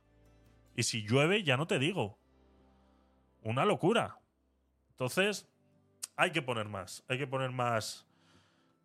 Más ayudas y más. O sea, no ayudas, sino más eh, trenes, más afluencia de trenes, más transporte público. Si tú quieres que la gente deje el coche en casa, tienes que poner más facilidades para que la gente pueda. eh, tal. El primer tren aquí en Madrid, eh, lo que es cercanías de, los, de las periferias, sale a las 5 y 45 de la mañana. O sea, no están diseñados para la gente que, como yo, entramos a las 7 de la mañana a trabajar. Yo si no cojo el primero, ya llego tarde. O sea, si yo no cojo el primer tren, ya llego tarde. Porque es que no hay ninguno antes. O sea, yo no puedo decir y salir un poquito antes de, de casa y decir por si acaso. No, no, si yo no cojo el primero, llego tarde. Entonces los trenes también tendrían que ser 24 horas, también tendrían que ser muchas cosas. Muchas cosas tienen que implementar para que realmente la gente decida dejar el coche en casa. Muchas cosas tienen que hacer. Pero no se están haciendo. Entonces, eh, lastimosamente es así. Lastimosamente es así. Y aquí vemos pues a la gente, pues eso, ¿no? Tapando las, eh, las matrículas con, eh, con cinta americana. Con cinta americana. Más cositas. Venga, la última noticia que tengo aquí de la carpeta de cultura y sociedad y vamos pasando, vamos pasando cositas. Vamos allá. A ver, ¿esto qué es? Un TikTok. A ver qué es esto. Yo me voy acordando según lo vamos viendo, ¿eh? Bueno, esto me ha hecho mucha gracia hoy. Esto es un, un tema cultural, ¿eh? Bueno, me ha hecho mucha gracia por cómo empieza, pero luego me ha llamado muchísimo la atención porque hay algo que no, eh, que no conocía. Hay algo que no conocía. Eh, en lugar de cerrar el acceso a Madrid Capital, lo que se debería hacer es regular el acceso según el número de la matrícula. Por ejemplo, considerando pares o impares. Sí, eso, es- eso se hace mucho en Latinoamérica. Eso se hace mucho en Latinoamérica. El pico y placa, que se llama. Eh, pico y placa. Eh, al menos en Panamá se llamaba así.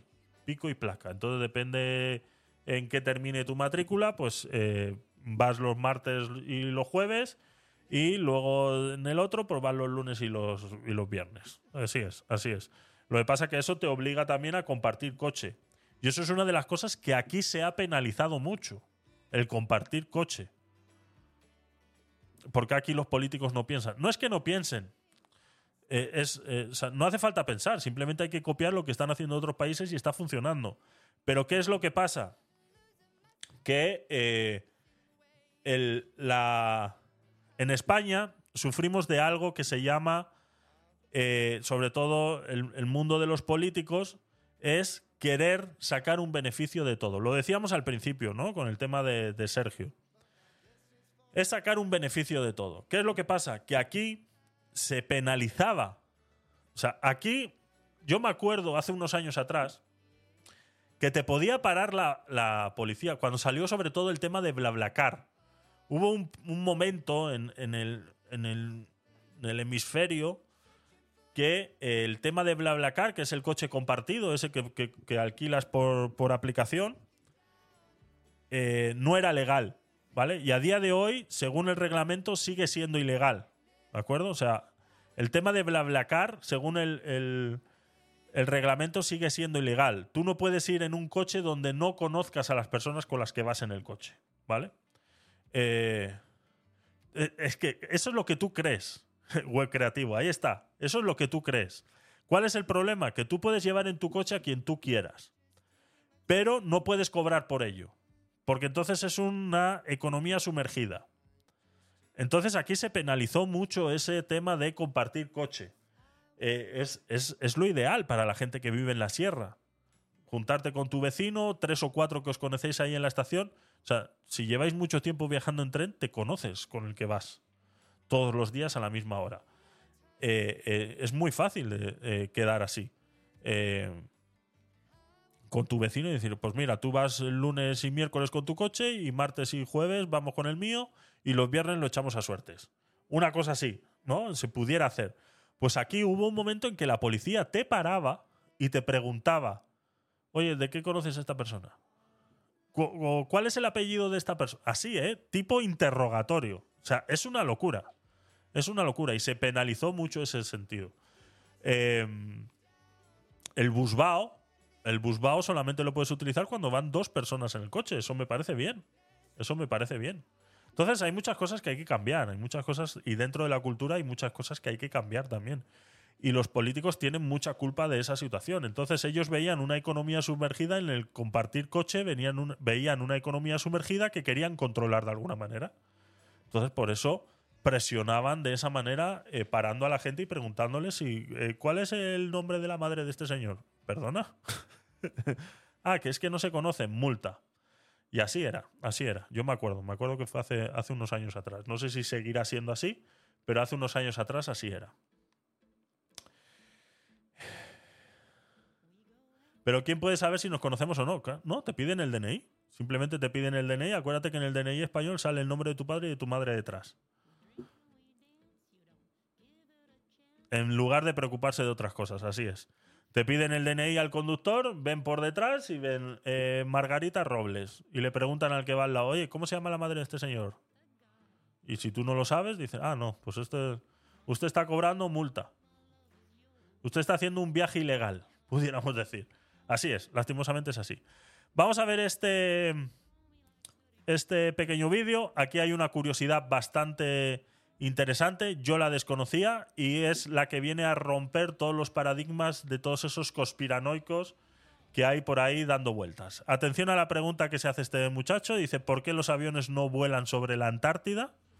Una pregunta que nos pudiéramos hacer cualquiera, que los conspiranoicos la utilizan muchas veces para, pues para hacer sus, sus cábalas y sus cosas. Y esta muchacha pues lo contesta muy bien en este y que yo lo desconocía y que gracias por haber llegado este TikTok a mi vida porque eh, es muy, muy, muy interesante. Atención. Perdón. Si no le pongo el audio. A ver, el realizador es que está dormido. Que alguien me explique por qué desde Sudamérica para ir a Australia tienes que dar toda la puta vuelta y acabar aquí en vez de hacer así. Vamos a ver, ¿por qué los aviones no sobrevuelan la Antártida? Pues yo te voy a explicar por qué. Y te aseguro que no hay ninguna razón ni paranormal, ni misteriosa, ni conspiranoica. Una de las principales causas es la clasificación ETOPS que aplica para cualquier avión bimotor comercial. En esta clasificación se estima una distancia máxima entre un avión en el aire el aeropuerto de desvío más cercano. La mayoría de aviones tienen este límite en 180 minutos. Es decir, 180 minutos. ¿eh? Esta es la clave. Esto es lo que a mí me explotaba la cabeza y que no conocía, ¿vale? El, el, el reglamento ETOPS, ¿no? La ha llamado. A ver si vemos aquí el diagrama ese que pone medio segundo. Este, este. El reglamento ETOPS, ¿vale? La línea azul es el camino más corto entre eh, el, la salida y el destino. El azul punteado es el, el, el vuelo sin paradas, ¿vale? Eh, tres horas. Eso, sí, 180 minutos, correcto, sí. No, a partir de dos motores, ¿vale? A partir de dos motores, ha dicho. Eh, eh, la línea azul punteada es la non-stop flight path, ¿no? El, la travesía de vuelo sin paradas. Y los puntos amarillos son los aeropuertos cercanos a ese non-stop flight, eh, flight path, ¿vale? A ese vuelo sin paradas, a ese trayecto sin paradas, son los puntos en los que tiene que estar. Entonces, la distancia entre cualquiera de esos puntos de ese vuelo sin paradas a un aeropuerto tiene que ser menor a 180 minutos. Con tres motores o más no hay restricciones. Ya ahí me pones. Yo no conocía esto, por eso te digo, no lo conocía. Puede ser, puede ser lo que dices, pero no lo conocía. No lo conocía esto. Dudo, ¿eh? Dudo. Pero bueno, ahora explica también más cosas por las que no se cruza la Antártida, ¿vale? O sea, este es uno de los que yo no conocía, el resto sí, pero este es uno de los que yo no conocía, por lo que muchas veces tienen que hacer una vuelta o tienen que dar eh, eh, o tienen que ir haciendo incluso escalas, ¿no? Muchas veces nos quejamos de las escalas y muchas veces las escalas es por este, por este problema, ¿no? Esos viajes que se hacen a China, que se hacen a Japón, pues muchas veces es por, la, por las distancias y es debido a esto muchas veces. Y esto yo lo desconocía, ¿vale? ETOPS, que aplica para cualquier avión bimotor comercial. En Bimotor, vale, ahí lo ha dicho, ahí lo ha dicho. Bimotor solamente, comercial. una distancia máxima entre un avión en el aire y el aeropuerto de desvío más cercano. La mayoría de aviones tienen este límite en 180 minutos. Es decir, estando en el aire solo puedes tardar como mucho 180 minutos a llegar a un aeropuerto. Y esto para el 95% del planeta Tierra funciona bien. En la Antártida, el aeropuerto más cercano es el de Ushuaia, en Argentina, que está a una distancia de 4.000 kilómetros. Luego tenemos el tema del frío, porque hace mucho frío. Esto hace que cosas como el combustible, que a menos 47 grados puede congelarse, corra peligro. Además de que los pilotos de avión tienen que tener un entrenamiento especial para poder volar en esas condiciones. Y a esto se le añade que si hubiera que aterrizar de emergencia en plena Antártida, los pasajeros deberían tener trajes especiales para poder sobrevivir a ese frío. Y obviamente a las aerolíneas no les sale a cuenta económicamente tener todo ese material. Así que tiene más sentido encontrar otras rutas para poder evitar sobrevolar este continente. Pero la Antártida no es la única que no se puede sobrevolar. También tenemos el Polo Norte, el Himalaya y sitios tan random como la Meca, la casa de George Washington o Disneyland. O Disneyland, imagínate, no se puede sobrevolar Disney. Ahora, como no se puede sobrevolar Rusia, todo el tráfico de Estados Unidos es por el Polo Norte. Los de la Sociedad de la Nieve sobrevivieron 72 días, exactamente. Y no necesitaron ropas especiales ni nada. Así que, por favor, la próxima vez cruzar la Antártida. que ya hay una muestra de que hay gente que sobrevivió 72 días sin abrigo. Así que no es excusa poner abrigos y compartirlos. Y que estén todos sudados. Ay, Dios mío. Ay, Dios mío. Venga, vamos a cambiar de tercio. Aquí están todas mis redes sociales. Mira, ¿eh? salen cada poquito. Seguirme en todas mis redes sociales. Eliminar. Vale, vamos a la carpeta de política internacional. Eh, a ver, hay bastantes cosillas por aquí. Bueno, cortitas, cosas cortitas que comentar. Vamos con la primera. La periodista Carol eh, Guerrero del, eh, del. ¿Cómo se llama este del el americano? El alemán. El. el- no, no recuerdo. Eh, el DW. El DW reveló que Javier Milei fue furor en el Foro Económico de Davos. Así es como hablan otros países de Milei, ¿vale? Y eh, bueno, pues vamos a ponerlo. A ver, un segundo. Como siempre. No sé por qué, no entiendo. O sea, señor Elon Musk. No entiendo, perdón. Señor Elon Musk. Y de Sánchez no dicen nada. De Sánchez tengo un vídeo de dos horas. Web creativo. Échale un vistazo. ¡Ja! ¿Qué tienes para rato ahí?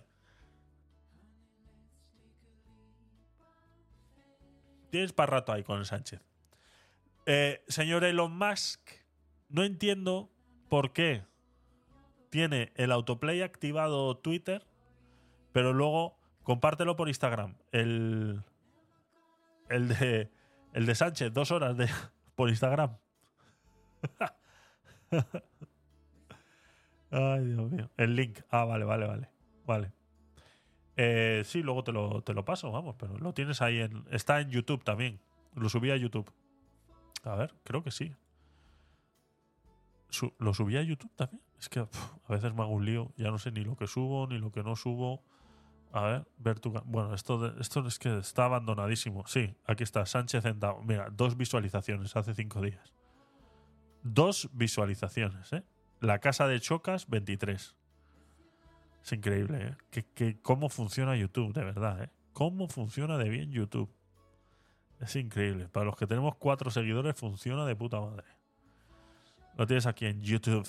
En YouTube, dos horas. Radio Televisión Española. Dos horas y diez minutos. Dos horas y diez minutos opinando sobre el discurso de Sánchez. Hay, hay mucho juguito. Hay el algoritmo, sí. El algoritmo. Ah. Venga, vamos a escuchar a la señorita Carol Guerrero, enviada especial. Noches, pues mira, la verdad es que en varios años que llevo cubriendo este Foro Económico Mundial desde mi época de estudiante, la verdad es que nunca había visto un recibimiento como el que vi acá con Javier Milei por parte de los asistentes a este Foro Económico Mundial, en particular para un líder latinoamericano. Esto nunca lo había visto antes. Javier Milei prácticamente revolucionó este lugar y esto teniendo en cuenta que estamos en una jornada, Ana, en la que hay otros líderes mundiales muy importantes que tenían eh, plenarias hoy. Por ejemplo, el presidente de Francia, Manuel Macron, o también el presidente del gobierno español, Pedro Sánchez, el secretario general de Naciones Unidas. Bueno, la lista es bastante larga, líderes asiáticos, líderes africanos, pero en realidad toda la atención y todo el interés estaba centrado en Javier Milei. Al acabar su discurso, tratamos de abordar algunas personas que estaban presentes dentro del Congress Hall. ¿Qué ha pasado? ¿Se ha congelado?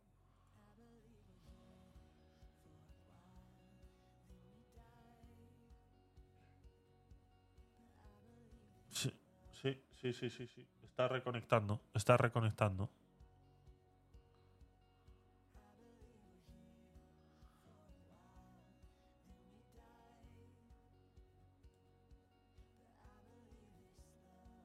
A ver, un segundo, un segundo. Eh... Uf, se ha quedado pillado el, el OS.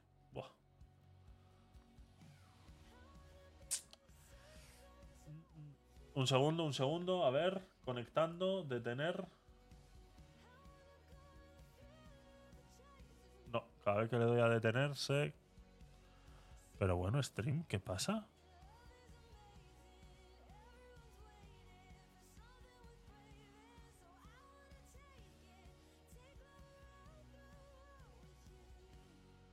A ver.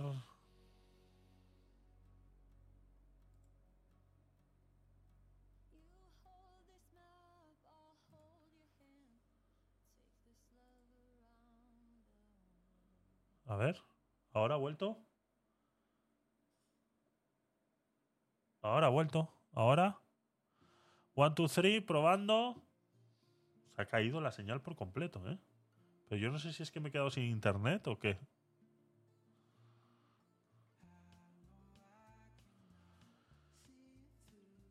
A ver.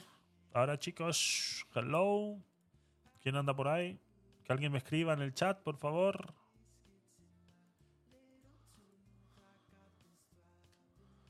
Hola. Hemos tenido un fallo técnico. No sé qué ha sucedido.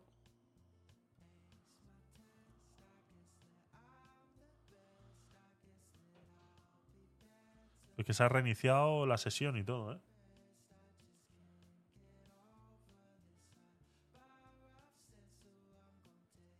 Luego miraré si en... eh, Hola, hola, chicos. Hola, hola. ¿Está bien ahora sí? Susana, ¿qué tal? ¿Ahora sí? Sí, perfecto. No sé si es que yo me he quedado sin internet unos segundos o luego ver- verificaré en Twitch a ver si allí también se había caído. Pero en un principio me da la sensación que ha sido problema de stream. Me da. Ojo, y acaba de entrar Sakaram. Es que. O sea, yo no sé. ¿Ha, sido casualidad? Sakaram. e- Eres tú el culpable, ¿eh? Se me ha caído toda la señal. Y ha sido entrar tú. Sí, sí, pero te das cuenta, Susana, cada vez que entra me hackea. Es increíble, es increíble, de verdad. Es increíble. Se ha caído por completo la señal, ¿eh? Estaba reconectando el RTMP y ahora también. Estamos igual.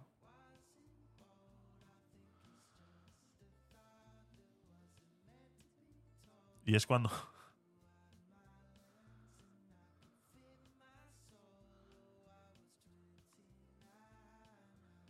Sí, sí, sí, sí, sí, sí. Otra vez.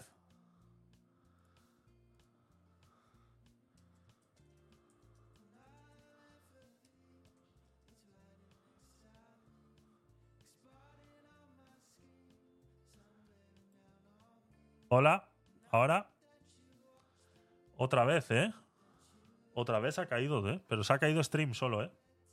Se ha caído solo stream. Volvió, perfecto. ¿Qué ha pasado? No sé. Yo creo que es Sakaram que tiene algún algún hack o algo. Buenas, Paulaki, bienvenido. A ver que se vaya reconectando la gente.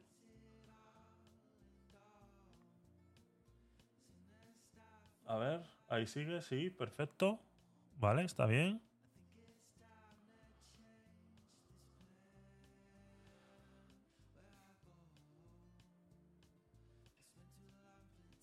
Vale. Vale, pues seguimos, seguimos. Vamos a intentarlo, a ver. ¿Qué está pasando? No lo sé. Eh, se ha caído dos veces la señal del stream. No lo sé. Se cerró y volvió a abrirse. Sí, sí, sí, sí. Sí, es muy curioso, es muy curioso. Y a mí se me cerró aquí la señal también de. De aquí del OBS. De aquí del OBS me, salía conectando, conectando, conectando, conectando. Como si hubiera perdido el enlace con, con stream.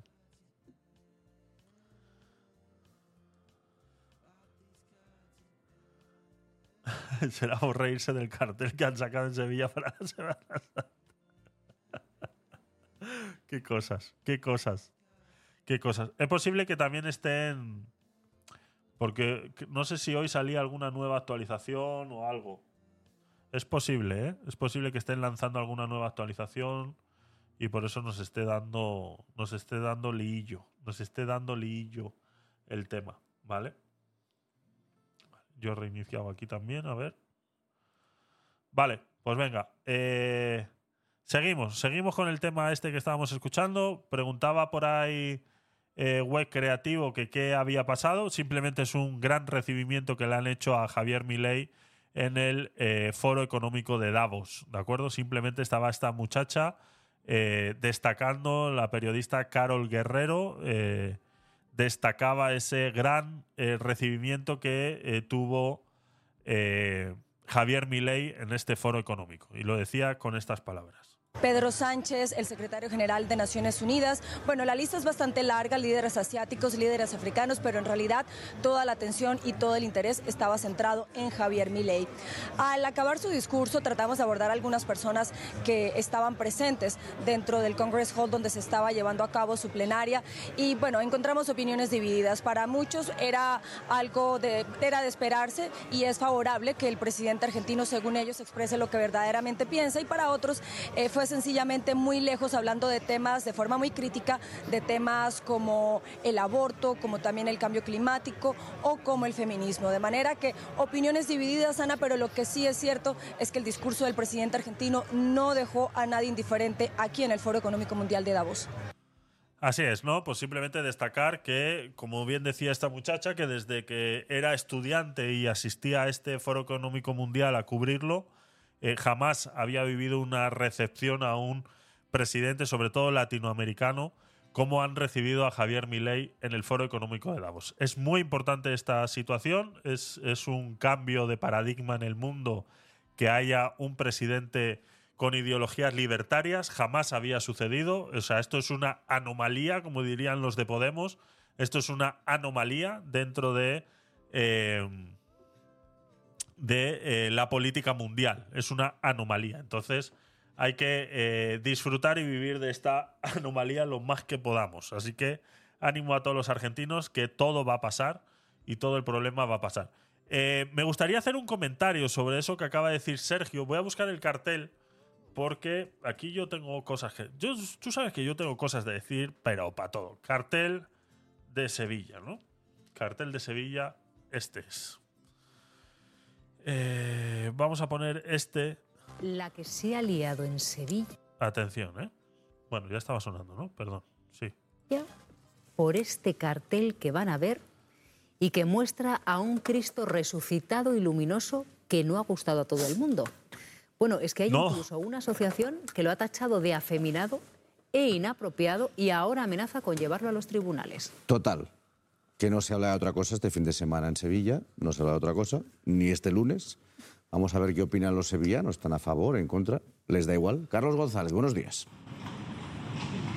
¿Qué tal? Muy buenos días. Una polémica suscitada después de la presentación de este cartel de Semana Santa 2024 que cada año organiza y presenta el Consejo General de Hermandades y Cofradías de la ciudad de Sevilla que se encuentra detrás de mí. Desde 1992 este cartel lo confecciona un pintor sevillano con una dilatada y reconocida trayectoria nacional o internacional. Anteriormente el cartel se hacía con fotografías. Bien, después de la presentación el pasado sábado ah, se ha suscitado una gran polémica, sobre todo en redes sociales. Salustiano García, que es el autor del cartel de este año, ha explicado que pretendía hacer o confeccionar, realizar una imagen de un Cristo tras la resurrección en cuyo cuerpo ya apenas quedan señales o marcas de su tortura. También ha explicado Salustiano que aquellas personas que puedan ver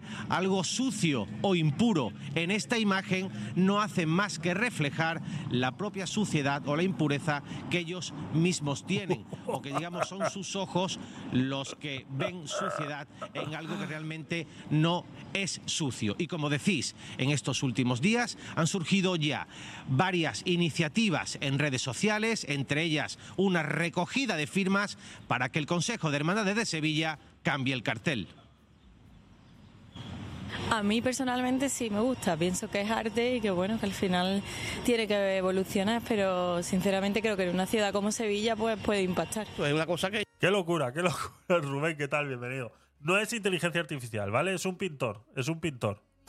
Eh, vamos a poner la, vamos a buscar la, la imagen. Eh, y ahora seguimos viendo las opiniones de la gente. Voy a, dar la mía primero. Cartel eh, Sevilla. Vale, vamos a buscar eh, la imagen. Esta. A ver. Onda cero. Pero la ponen entera. Esta. A ver. Esta. Uy.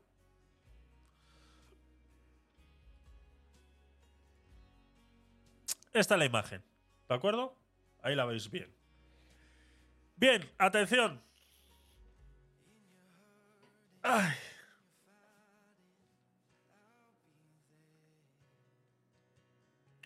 Dios mío. Qué complicado se me pone a mí las cosas muchas veces. Está un poco sexualizado, ¿no? Bien. Eh, venga, vamos a opinar. Voy a opinar sobre esta, sobre esta imagen del el Señor Jesucristo en la resurrección, ¿de acuerdo? Eh, permitiendo siempre al autor esa libertad de expresión artística, que se llama. Yo no sé por qué la gente se ofende tanto, ¿vale? Yo no soy católico, ¿sabéis? Soy judío. Por ende, nosotros, los judíos, no tenemos imágenes por lo mismo, por este mismo problema que está sucediendo ahora mismo. Que nadie va a llover a gusto de todos. O sea, jamás va a llover a gusto de todos. Ahora bien, hay algo de hipocresía en toda esta gente que se queja de que esto eh, no está bien. Si tú le preguntas al autor y el autor te da un speech en el que te dice, no, este es Jesucristo eh, varias horas después de su resurrección, donde ya casi no tiene heridas y es una interpretación del momento, etcétera, etcétera, etcétera. Ya está, todo el mundo se tendría que quedar callado y punto, no pasa nada. ¿Que no te gusta para representar la Semana Santa de Sevilla porque eh, la Semana Santa está acostumbrada a mostrar el calvario de Jesús, la sangre, todo lo que sufrió y todo lo demás, porque es parte del proceso de, los católicos en, el, en, la Semana Santa, es, es, parte del proceso, ese sufrimiento es parte del proceso. Buenas noches, Sácano, por favor, no me tires nada ya, ¿eh? Ya has tirado el directo dos veces, no lo vuelvas a tirar, por favor. ¿Vale? Eh, un poco cucufatos, exactamente. Entonces, eh, que sea parte, que sea tradición eh, sufrir, mostrar esa. Solo dos, sí. sea solo eh, mostrar ese sufrimiento de lo que es en la Semana Santa, pues, pues, pues que pues comprende todo ese ciclo por el que pasó Jesús antes de, llegar a, de llegar a la cruz, la crucifixión y luego la resurrección. vale, hay unos cánones establecidos en los que mucha gente se eh, ve identificada con eso. Ahora bien, yo voy a poner en duda una cosa, y es eh, la imagen de Jesucristo. ¿Quién dice que este señor era como estáis acostumbrados, como las personas creen que lo tienen que ver? ¿Vale? Eh, una de las críticas mayores que ha recibido este, este dibujo es que el autor ha confesado que ha utilizado una imagen de su hijo para crear esto. O sea, si ponemos a su hijo y esta foto al lado, son es un, un calco, ¿vale? Ha utilizado, pues eso, la imagen de su hijo, una foto de su hijo para hacer esto. Y mucha gente ha criticado, dice, ah, es que claro, se cree que, ¿qué? ¿Qué se cree? ¿Que su hijo es Jesucristo? ¿No? Mucha gente diciendo estupideces. ¿Qué tú crees que hizo? O sea, si nos vamos al, al, al primero, al primero que hizo una imagen de, de, Jesucristo. ¿Qué crees que hizo? ¿Qué es lo que crees que hizo esa persona? O sea, el David de Miguel Ángel, ¿qué tú crees que es? La Mona Lisa, ¿qué tú crees que es? O sea, el primero que hizo un busto de Jesucristo, el primero que hizo una, una figura de Jesucristo, el primero, el primero que dijo Jesucristo tenía que ser así, ¿de dónde tú crees que sacó la información? Se la tuvo que inventar en algún momento. Esa información ha sido inventada. No hay fotos, no hay imágenes de Jesucristo. ¿Jesucristo blanco? No hay. ¿Por qué no hay un Jesucristo negro? Exactamente. No se supone que era. Entonces, no vamos a entrar en esa. en esa historia, ¿no? Simplemente quiero sembrar la duda en la gente en la que se queja de esto. Yo, si es verdad que hay que reconocer que esto pasa todos los años.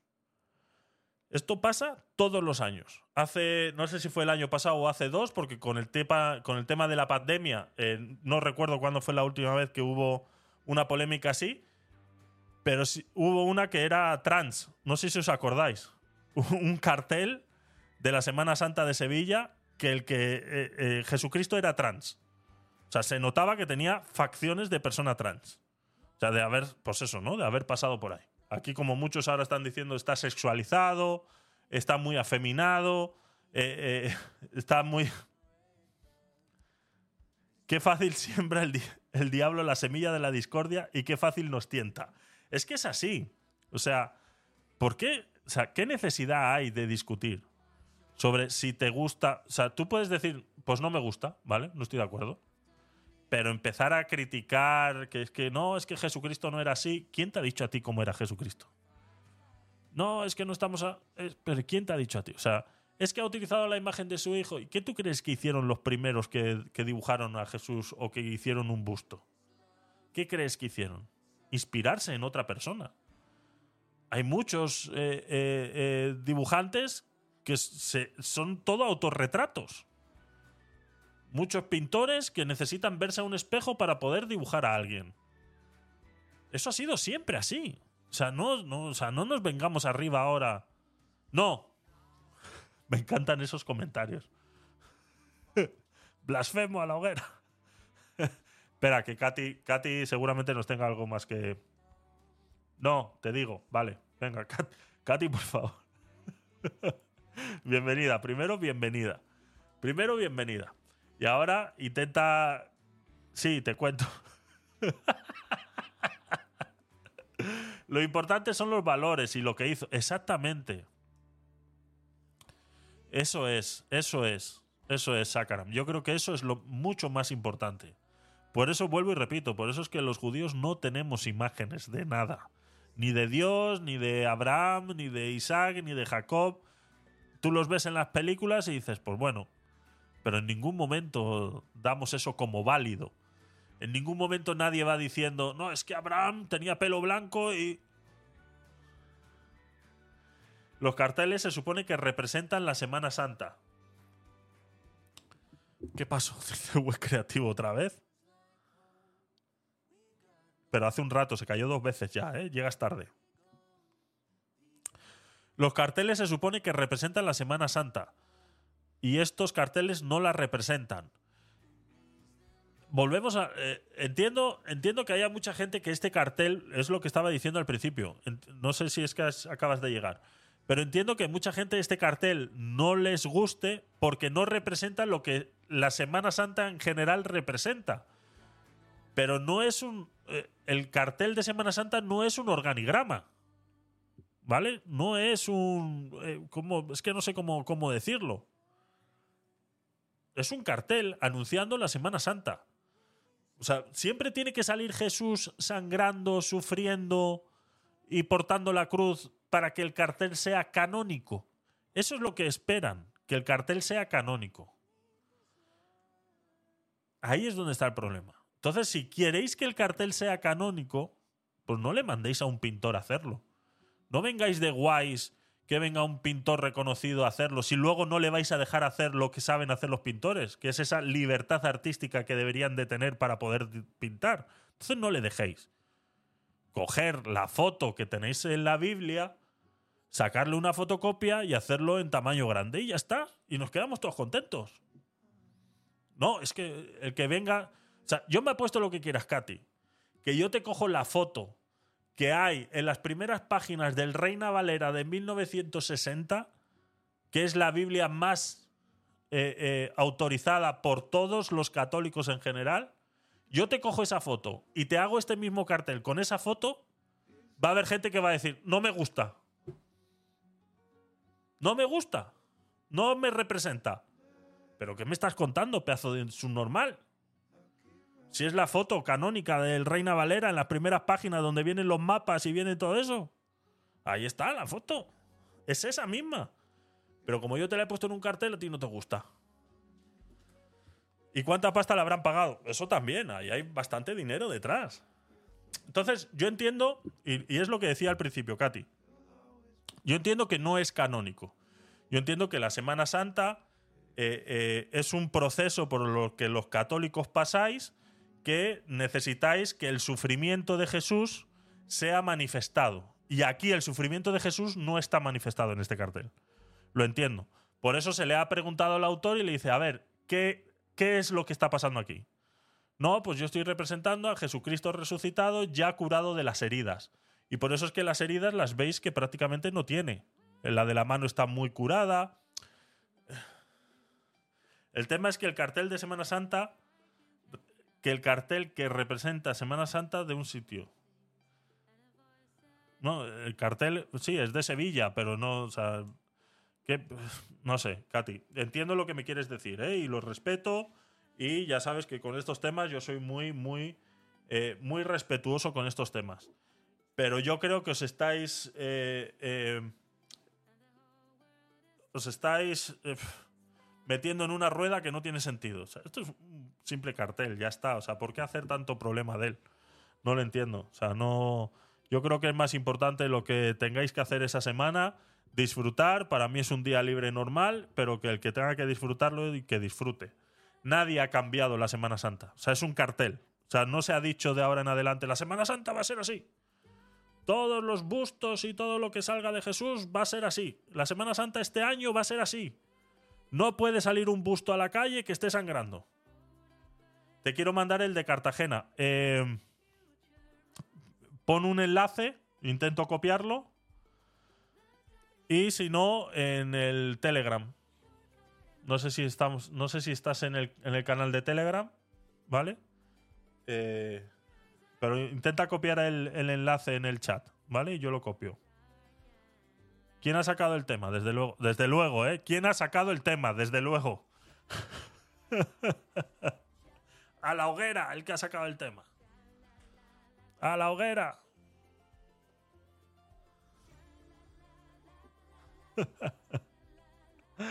Entonces, yo entiendo, lo entiendo. Es lo primero que he dicho, que esto no es canónico y que esto no representa realmente la Semana Santa porque falta, pues eso, falta la sangre, falta el sufrimiento, falta todo por lo que ha pasado Jesús. Y, y, eh, míralo tú. A ver. A ver si lo... Cartel de Cartagena. Perdón. Perdón. Sí, Cartagena. eh, Semana Santa. Semana Santa.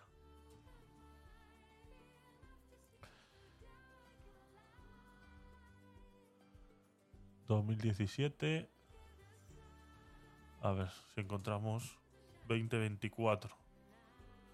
Este, el de la cabra. 2024, Semana Santa 2024, Murcia Plaza.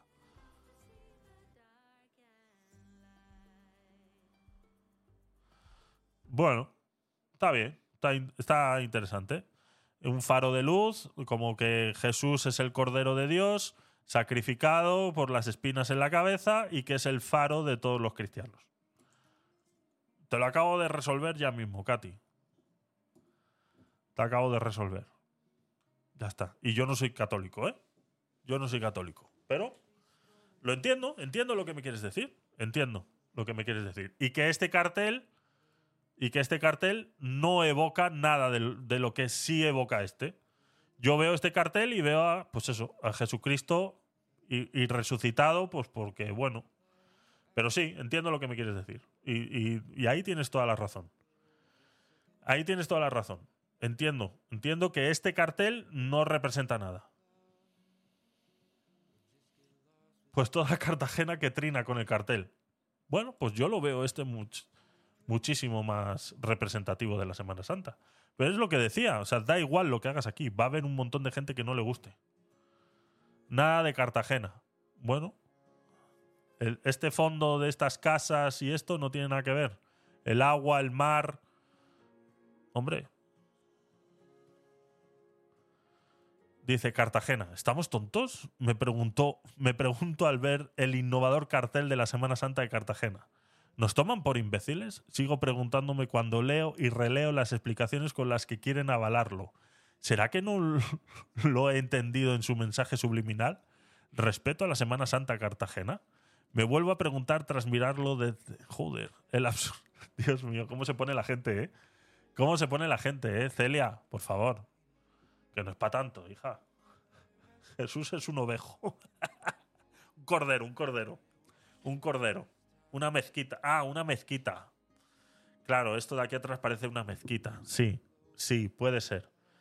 Puede ser que parezca una mezquita esto de aquí. Sí, pero también, eh, bueno, es que ahí, eh, yo siempre he dicho que lo más importante aquí es el contexto.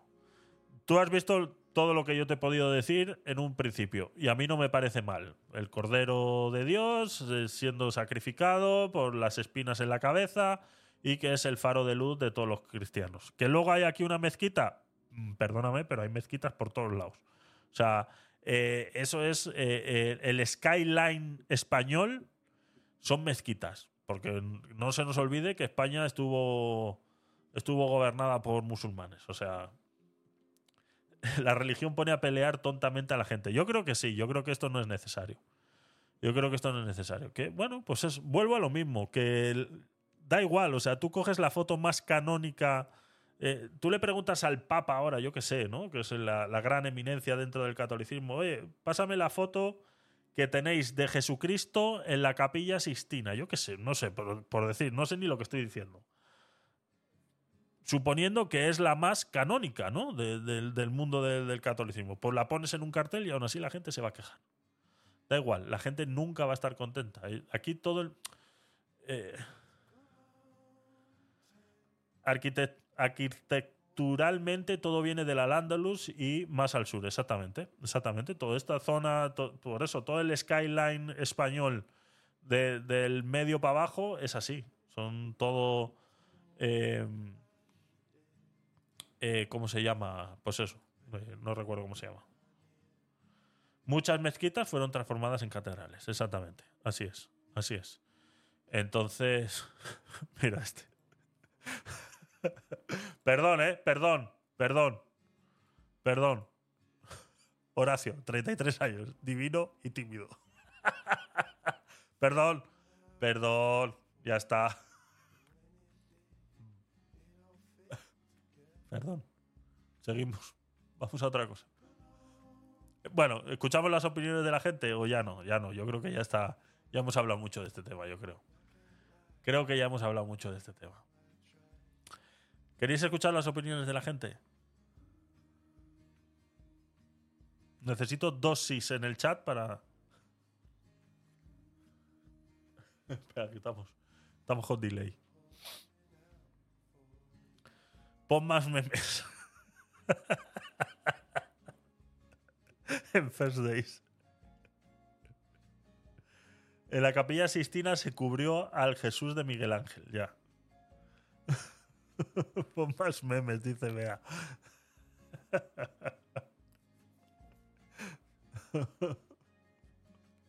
Vamos a- Sin ofender a nadie, ¿eh? Por favor, que nadie se me ofenda por estas cosas. Cartel eh, Semana Santa 2024. Memes.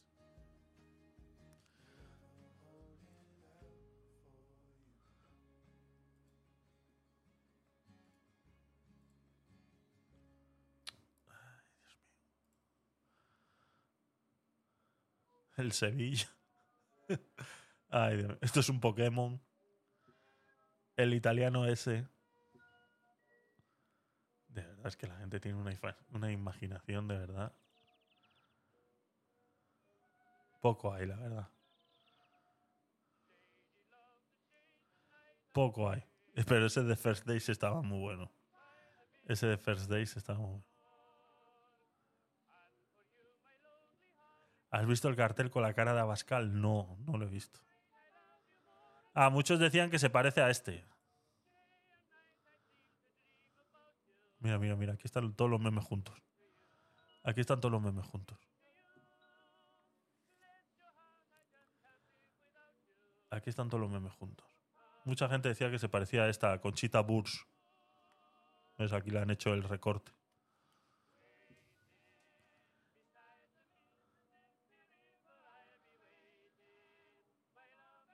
Vale, pásamelo, sí.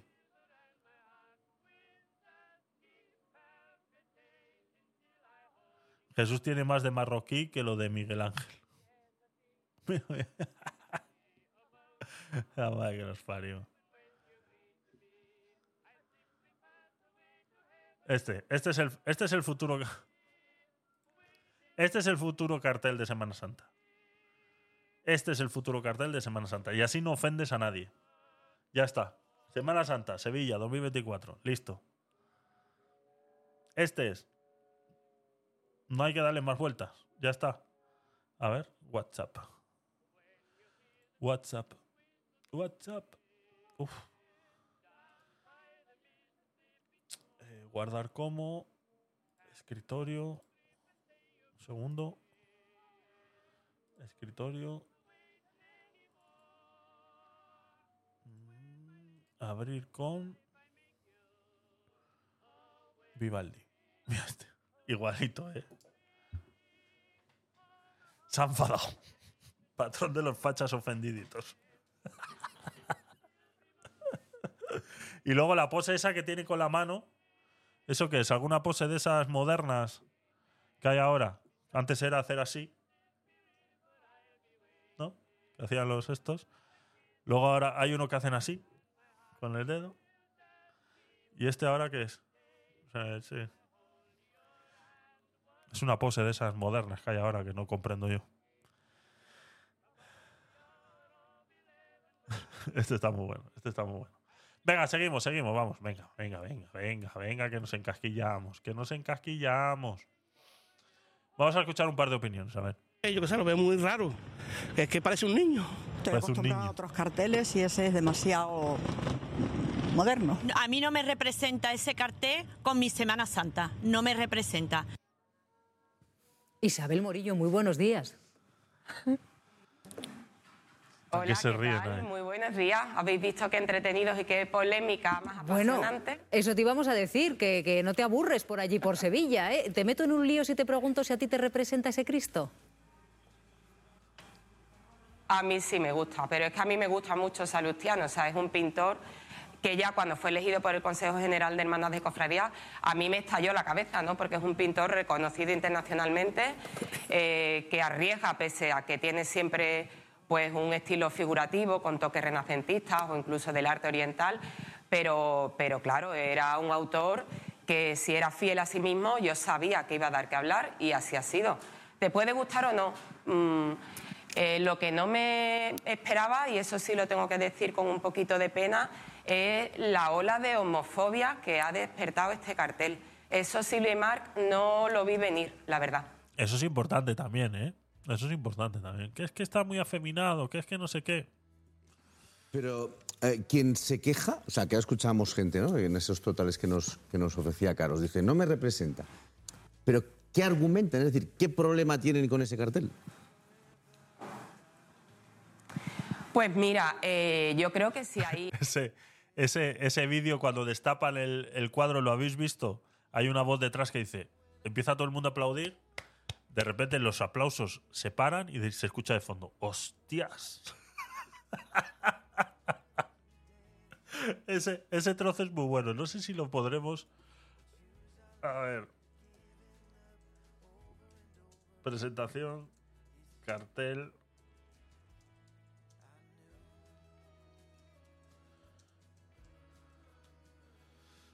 A ver si está así. eh. A ver, que van a cargar anuncios.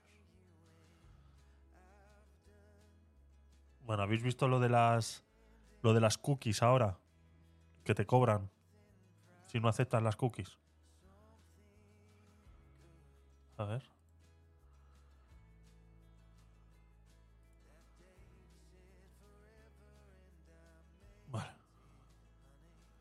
Estoy asustado ya, ¿eh? Se me ha caído dos veces el directo y ya... Entonces, ¿por qué no cargas? Porque quieres que acepte las. ¿Ves? Mira, mira, mira, aquí está, ¿veis? Aquí está, mira, mira, mira, mira, mira, mira, mira. Justo, justo, ¿eh? Justo, justo, justo. Aceptar para leer gratis y sin límites. Si no, aceptas las cookies, pagas 50 céntimos por 24 horas. Toma ya. ¿Eh? Pagas 50 céntimos por 24 horas. Atención. Vale.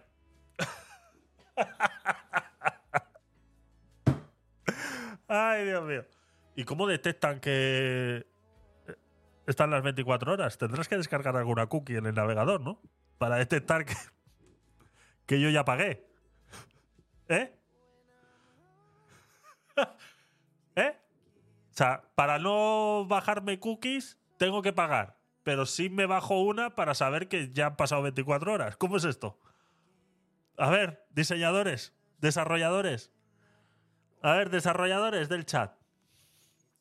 Que alguien me explique cómo tú puedes medir que yo ya he pagado durante 24 horas sin una cookie. Que alguien me lo explique, por favor. ¿Eh? Alguien me lo explique. No hay explicación, ¿verdad? Porque tienes que usar una cookie. Ah, El acceso mediante pago se proporciona con un proveedor externo a este medio, conforme a sus propias condiciones legales. No se utilizan cookies publicitarios ni de personalización de contenido, salvo que las active expresamente. Si bien utilizamos las cookies analíticas para obtener estadísticas anó- anónimas y otras cookies exento de consentimiento. Los espacios incluirán publicidad sin tratamiento de datos personales. Ay, Dios mío, las cookies, las cookies, las cookies. Ay, aceptamos. Venga, aceptamos las cookies. Toma anuncio. Hola. ¿Y ahora qué? ¿Y ahora qué? Tal vez más tarde. Y ahora cargará el anuncio. Claro, el anuncio que no le he dejado que cargara antes, lo tiene que mostrar ahora. Le ponen tiempo de activación. Sí, pero para tú detectar que, o sea, para que la web detecte que yo ya he pagado y que tengo 24 horas de beneplácito, mm, tienes que tener una cookie de navegador. O sea, no hay otra. Es imposible saberlo de otra manera. Por la IP. Te registran la IP. Eso debería ser ilegal. Joder, entonces no lo vamos a poder ver. El, o sea, me he comido el anuncio y aún así no lo podemos ver. Que no da play. Que no, que no. Que dice que no, que no lo vas a ver. Sí, sí, pero se supone que yo he pagado 50 céntimos para no descargarme ninguna cookie. Pero sí me tengo que descargar una para que ellos sepan que ya he pagado durante 24 horas. No carga esto, ¿eh? Qué patatas de web, de verdad. Y esta gente quiere cobrar por esto. O sea, esta gente quiere cobrar por esto, de verdad. Si no funciona. Y nos vamos a comer el anuncio otra vez. ¿Ves? Otro anuncio. Bloquear. No quiero notificaciones. ¿Ves? No, no, no, no. Que no funciona el reproductor. No funciona el reproductor. Bueno, nos, nos ha servido para hablar de las cookies. A ver, este, el diario de ese. es- ah, estábamos en este. Estábamos en este. Quiero un, un vídeo de la. Este, este, este. Presentación, este. Aquí va a estar. Uy, este va a ser. Atención, ¿eh? Yo creo que aquí se va a escuchar lo que estoy diciendo. Va a quitar la música. Atención, ¿eh?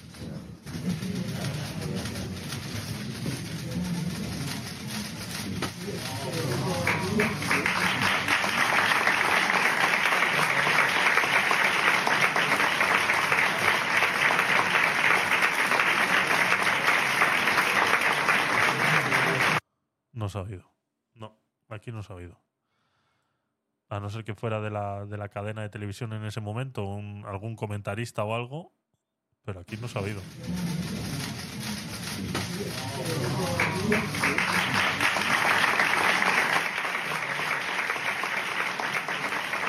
No, yo creo que fue Entonces fue algún comentarista de, de- cuando lo vi yo en, en la tele fue algún comentarista de, de la, de la propia tele que se le escapó el hostias. Porque aquí no se oye. Aquí no se oye. En esta, en esta grabación no se oye.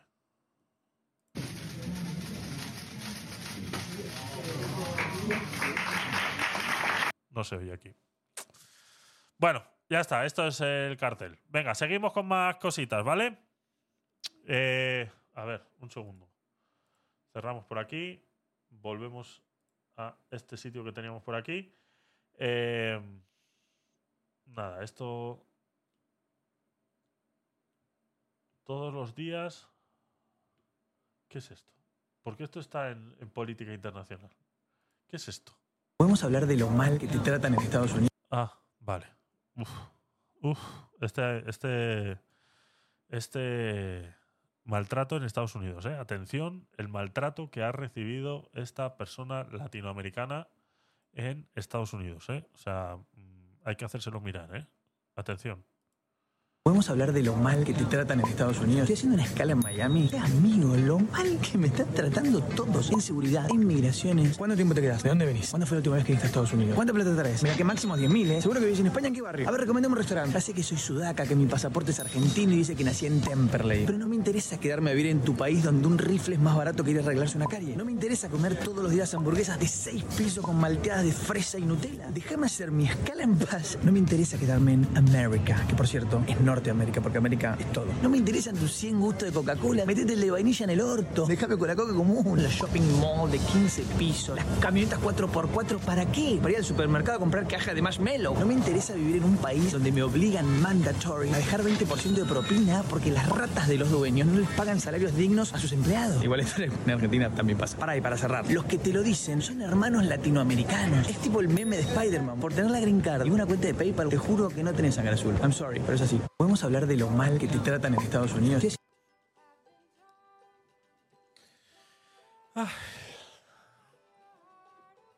Este señor se siente maltratado en Estados Unidos por hacer algo, porque Estados Unidos hace algo de lo cual él está pecando en el propio vídeo. O sea, se queja de que lo traten mm, como latino.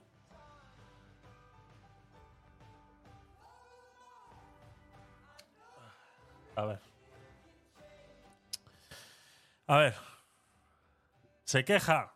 Este, este señor se queja de que en Estados Unidos te traten como latino y tú te defiendes de ese trato diferente por ser latino, o sea, de esa, pudiéramos decir, discriminación, que no lo es, porque simplemente son estadísticas, ¿vale? No es discriminación, son estadísticas. Latinoamericano que llega y pisa Estados Unidos es para quedarse que tú, pues bueno, eres un influencer y, etcétera, etcétera, etcétera, vas de paso. Pero si nos basamos en estadísticas, eh, las estadísticas están a favor de eh, Estados Unidos. Ahora bien, te compro que te están tratando mal. Te lo compro. Te compro que te están discriminando por el simplemente hecho de ser latino. Te lo compro. Pero para defenderte, no hagas de latino. O sea, defiéndete de verdad te quejas de que te tratan con estereotipos de latino, pero tú te defiendes criticando los estereotipos americanos. Que tienen camionetas 4x4 para ir a comprar marshmallows al supermercado. Y que comen la comida tradicional americana son hamburguesas de seis pisos. Y que es más barato una pistola que arreglarse una caries.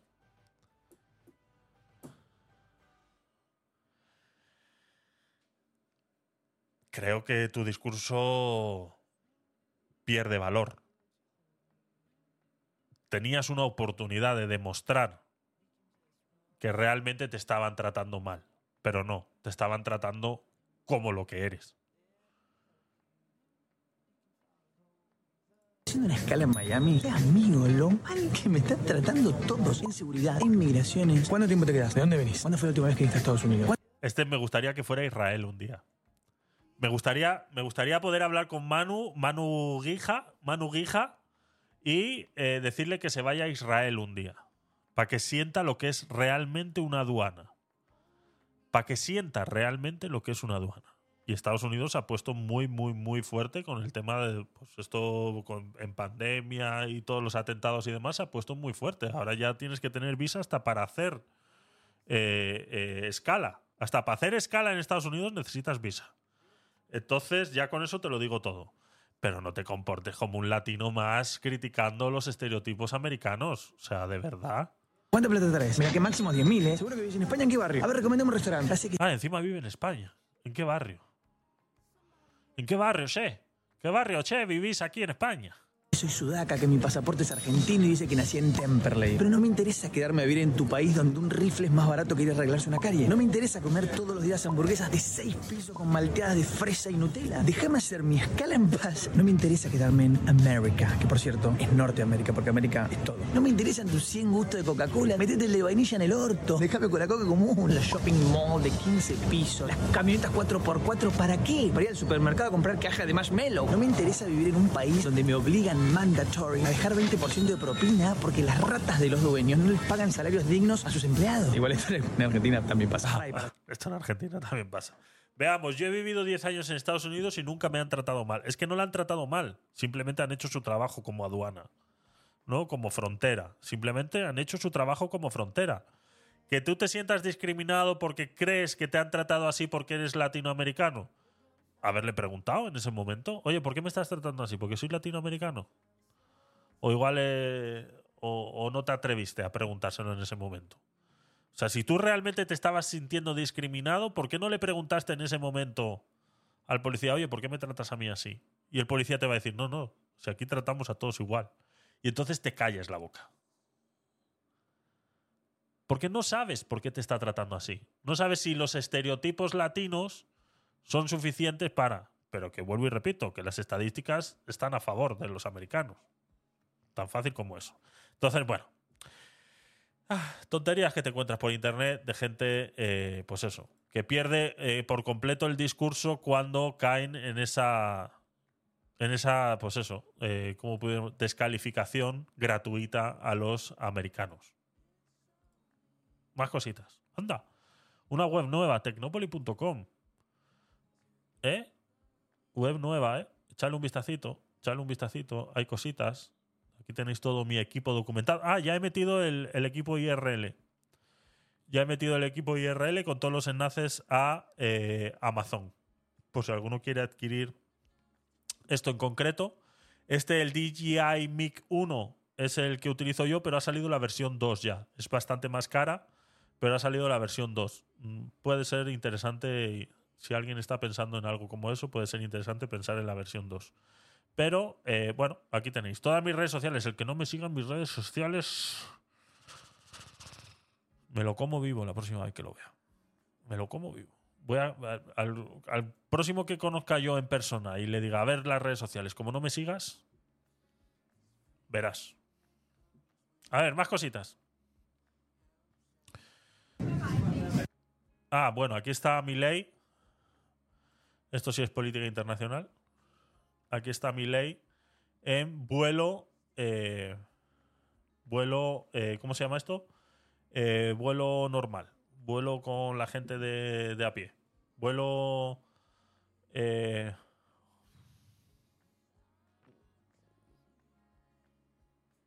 vuelo comercial. Ah, me ha costado. En vuelo comercial.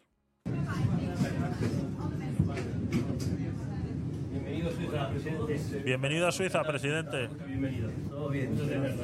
Gracias. Hola a todos. Libertad, libertad, libertad. Felicitaciones.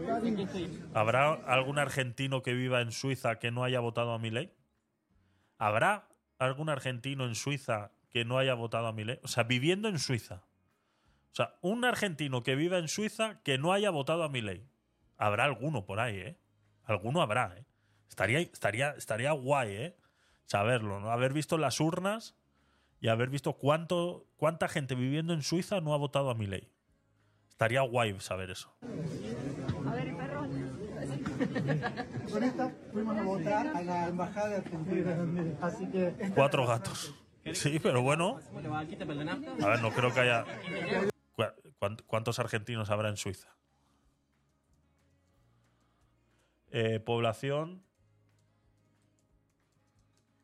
argentina en Suiza. No es fácil, ¿eh? Vivir en Suiza, ¿eh? Hay unos requisitos bastante... Bastante jodidos. Eh, datos, quiero datos. Quiero datos.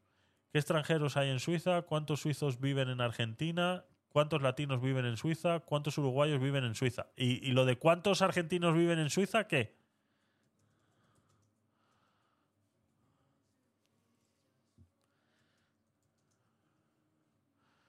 ¿Cuántos argentinos viven en Suiza? ¿Cuántos suizos viven en Argentina? ¿Qué nacionalidad hay más en Suiza? La inmigración de Suiza procede principalmente de Alemania, Italia, Portugal. Dos millones de extranjeros en Suiza. Busca eh, eh, segundas generaciones, quizás. Sí, es posible, es posible. Pero eh, Suiza es uno de esos países donde las segundas generaciones no son suizos. Creo que Suiza es uno de esos países, ¿eh? Que, que para ser eh, sueco, suizo, sueco, ¿cómo se dice? Hay que, hay que tener padres oriundos de ahí. Pregunta ChatGPT, también es verdad. A ver, ChatGPT. A ver, ChatGPT. Uy, login, login. Espera, que hay que hacer un login aquí. ¿Qué ha pasado? Login. Continue with Google. Yes, use this. Okay. Let's go, motherfucker. Ok. Así me gusta. Así, así me gusta. Eh, ¿Cuántos argentinos hay viviendo en... Espera, eh, estamos haciendo algo que llevo días eh, reivindicando y que no estoy haciendo yo ahora mismo. eh. Control copy, suprimir. Siempre hay que ser educados con ChatGPT. Hola, ¿cómo estás hoy? ¿Vale? Siempre, siempre. Siempre. Ahí está. Hola. Solo soy un programa de computadora, así que no tengo emociones, pero gracias por preguntar. ¿En qué puedo ayudarte? Vale, pues ya está, ya hemos cumplido. ¿Vale? ¿Cuántos argentinos hay viviendo en Suiza? Contéstame, ¿eh? Quiero un número. Hasta mi última actualización, enero de 2022, no tengo información específica sobre la cantidad exacta de argentinos viviendo en Suiza. Las cifras demográficas pueden cambiar. ¿Los españoles tienen el derecho de vivir en Suiza? Pues yo no lo sé, la verdad. No sé, no sé. Yo conozco conozco a unos peruanos viviendo en Suiza y no les fue fácil llegar ahí, ¿eh?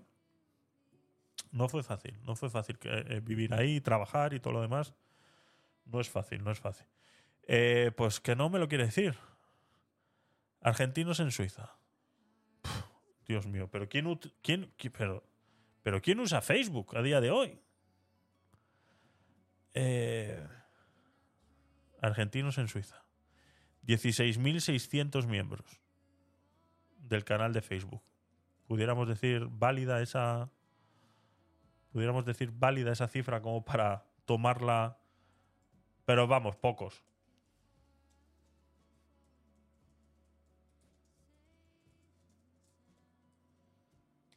Pocos. Dos millones de extranjeros en Suiza. ¿Quiénes son? A ver. Europa, Portugal, Europa, Europa, Alemania, Europa, Italia, México, Colombia, República, Canadá, Estados Unidos, Brasil, Egipto. Ah, vale, estamos aquí. Asia, vale. América. Entonces, aquí. Estados Unidos. De Estados Unidos un 0,9%. Canadá, 0,3%.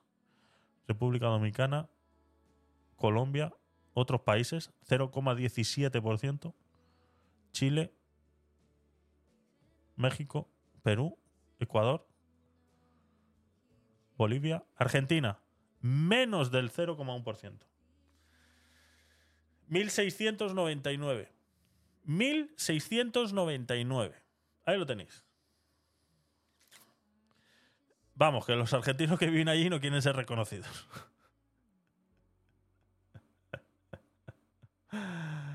Suiza no es parte de la Unión Europea. Suiza es parte de la Unión Europea, sí. Suiza es parte de la Unión Europea.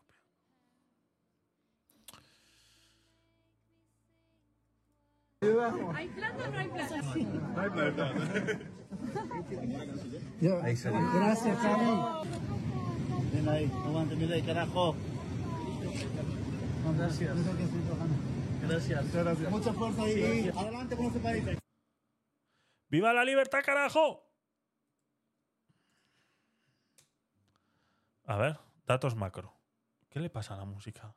Me estás poniendo nervioso, ¿eh? Eso sí, el, el- el- la web esta de Arlix tiene un reproductor malísimo. A ver cuándo lo mejoran.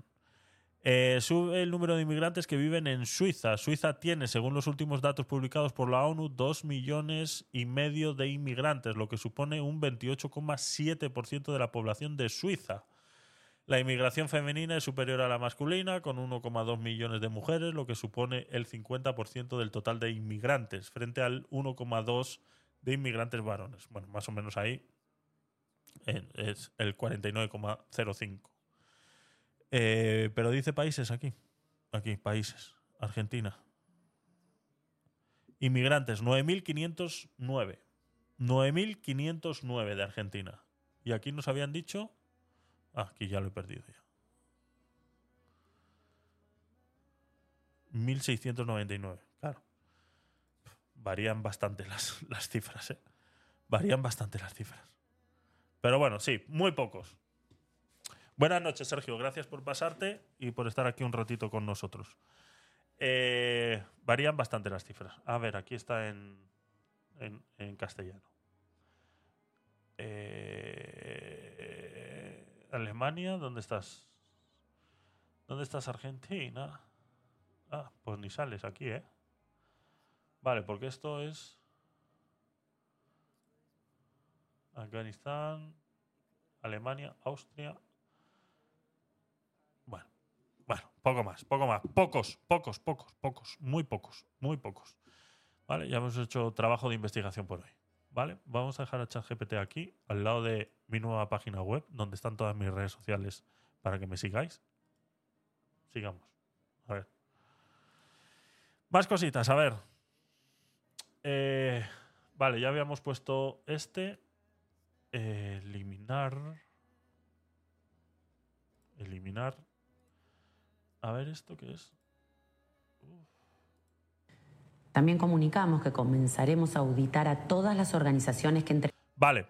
Eh, importante, esto que está sucediendo en Argentina, algo que prometió Milei en campaña. Y eh, creo que es este tema. Vamos a escucharlo. Creo que es este, ¿eh? si no es- está por ahí cerca de, de leerlo. También comunicamos que comenzaremos a auditar a todas las organizaciones que entreguen planes sociales. Iniciaremos un proceso para la eliminación de la intermediación. Por otra parte, creemos imprescindible darle tranquilidad a los beneficiarios de los planes. Deben saber que nadie puede obligarlos a ir una marcha con la amenaza de dar de baja el plan. Por esta razón, suspenderemos el control de los certificados de presencialidad que dan las organizaciones sociales. certificados de presencialidad. Atención, ¿eh? O sea, cosas que pasan en Argentina y que seguramente pasarán en muchos sitios y no lo sabemos. O sea, eh, primero, eh, hay algo que sucede cuando se dan ayudas y es que se dan, se necesitan intermediarios para dar esas ayudas. Muchas veces las ayudas directas por parte del, gobierno eh, son muy pocas, muy pocas las ayudas directas por parte del gobierno, sino que muchas de las ayudas se utilizan intermediarios, ¿no? Eh, lo veíamos como aquí en España dentro de poco van a implementar esa tarjeta monedero. Pues con esa tarjeta monedero seguramente habrá una empresa intermediaria que sea la que gestione esas ayudas y la que vaya repartiendo ese dinero en esas tarjetas en esas tarjetas monedero, ¿no? Lo hemos visto también muchas veces con el tema, lo hablábamos un día que tuvimos aquí una discusión bastante calorada, acalorada, con el tema de los eh, centros de menores. Eh, los centros de menores están todos externalizados. Prácticamente hay dos o tres que pertenecen realmente directamente al Estado, pero el resto está externalizado. O sea, son empresas que se dedican a alquilar pisos para luego. eh, para luego, eh, como quien dice, eh, dar ese servicio de acogida a menores, ¿vale? Lo mismo con los orfanatos. Muchos de los orfanatos reciben las ayudas directamente del Estado y el orfanato es luego quien gestiona eso, ¿no? Por luego, eso teníamos una discusión, eso fue en Clubhouse, cuando estábamos en Clubhouse, eh, tuvimos una discusión bastante acalorada porque la gente ponía en duda de que realmente se estuviera comercializando con ese, con ese, con esos servicios y simplemente había que, ver las cifras que se manejaban con esos servicios. Cifras de eh, que al mes un niño que esté en un centro de menores, no un niño, sino ya un joven arriba de los siete años, creo que ya pueden ir a centros de menores. Eh, no lo tengo muy claro, me suena haber ah, escuchado esa cifra en algún momento. Eh, ya pueden ir a centro de menores. La, la, la agencia que se encarga, o sea, la empresa que se encarga de esas, que no son empresas, sino que son asociaciones, que se encargan de gestionar esos centros de acogida, reciben un mínimo de 5.000 euros al mes por cada niño o por cada joven. Entonces, si eso no es comercializar con la vida de esas personas, que alguien me... O sea, lo, mismo dije ese día y hubo gente que lo intentó, pero no me vas a poder convencer de lo contrario. 5.000 euros al mes por persona. Ahí hay más gente comiendo que no solamente el niño al que se tiene que cuidar. Entonces, esos intermediarios hay que eliminarlos. Para que realmente la ayuda llegue a donde tiene que llegar, esos intermediarios hay que quitarlos, ¿no? Y eso es lo que es una de las cosas que dice aquí Sandra eh, Petobello, que va a eh, ministra de Capital Humano, que van a eliminar en Argentina, para que realmente lo que hace falta de ayudas llegue. Entonces van a ver que ese capital ya no solamente se va a poder llegar a más personas, sino que además va a salir mucho más barato para el gobierno. Si estamos hablando que para un niño aquí en España son 5.000 euros al mes, pues imagínate si realmente solamente fuera para darle de comer, vestirle y darle educación. O sea, ¿cuántos padres quisierais que tener 5.000 euros por niño al mes para poder criar a vuestros hijos? Decirme si alguno se gasta ese dineral. Nadie. Eh, eh, estamos hablando que posiblemente sean 5.000 euros al año por niño.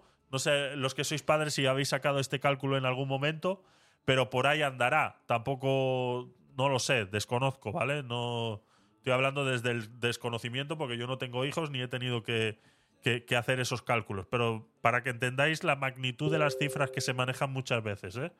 Es más de 5K, me dicen por aquí. Al año, es más de 5K al año. eh, por niño. Pero al año. Entiendo, ¿no? Entonces, eh,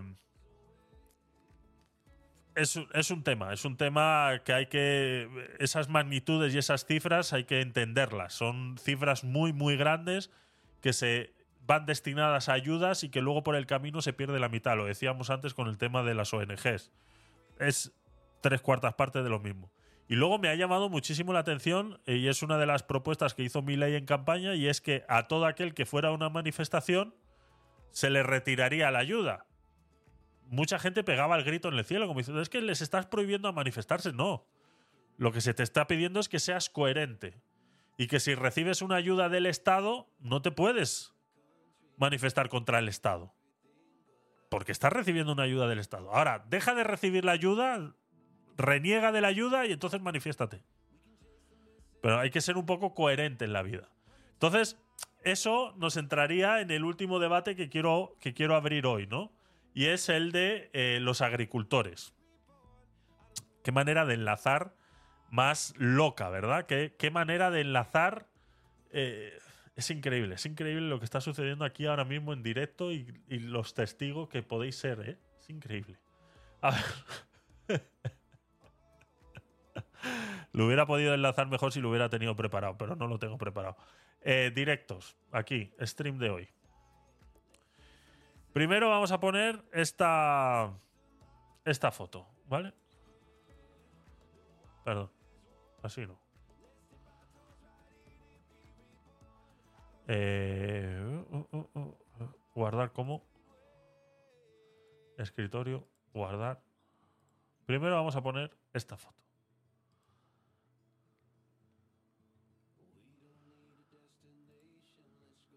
Esta foto.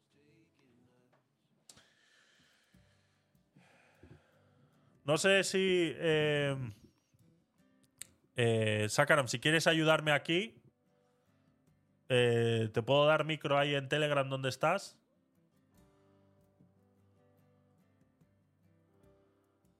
¿Permitirle hablar? A ver. Buenas noches. Ahí está. Perfecto. ¿Eh? ¿Qué tecnologías, eh? Que no sé si llevo el, el eco por la red. tío. ¿El qué? Tengo que mutear el lado. Ah, que vas en el tren.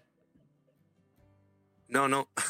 Ah, que no se te entendí. Por, por escuchar en, en Telegram y por escuchar en stream, te oigo con eco. y con Ah, claro, claro, claro, claro.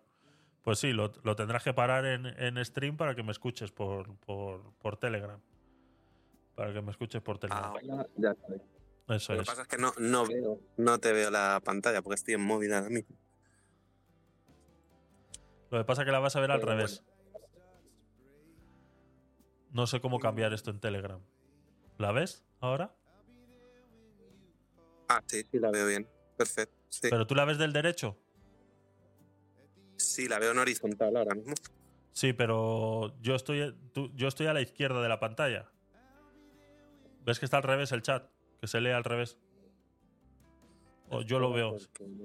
Como esto no lo he hecho nunca, eh, ahora he perdido. Es que no sé la- cómo hacer el cambio en espejo en Telegram. ¿Sabes lo que te quiero decir? Sí. No veo la opción. No veo la opción. Por eso es que lo ves, lo vas a ver al revés. Pero bueno, estás a la derecha ahora mismo y el mapa lo ve a la izquierda. Vale. ah, el mapa lo ves a la izquierda, bien. Sí, el mapa está ahí a la izquierda. Ah, vale, entonces se da la vuelta, por- porque es que yo lo veo, yo lo veo al revés. Yo lo veo al revés. Entonces, para la emisión se dará la vuelta, seguramente. Vale.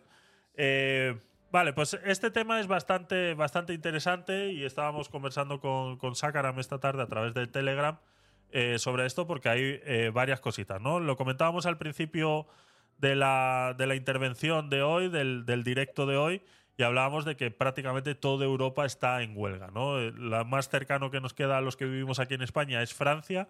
Están eh, bloqueando más de 200... eh, do- hablaba de 20.000 camiones, perdón, 20.000 camiones diarios o 200.000.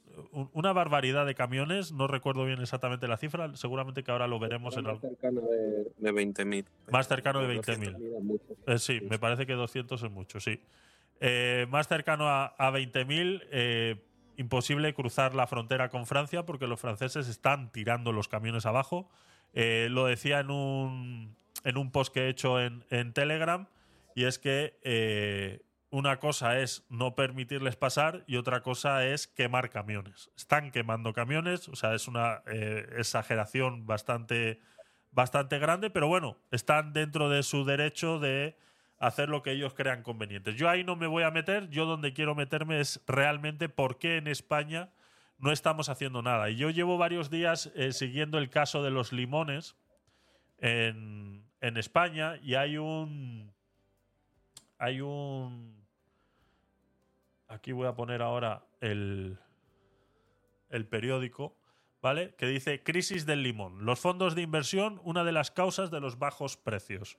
Organizaciones agrarias aseguran que hay un completo abuso de poder por parte de los intermediarios. La sobreproducción de estos eh, cítricos facilita el mercado que se pague menos por ellos. Los precios de los limones que se pagan a los agricultores están por los suelos desde hace semanas y la situación eh, empeoró hace unos días hasta el punto que hay productores que acaban pagando para que se lleven sus propios cítricos, porque el precio que le ofrecen es bajo o simplemente les dejan, eh, los dejan en el árbol sin recoger. Quemar camiones es vandalismo, es terrorismo directamente. O sea, quemar camiones es terrorismo.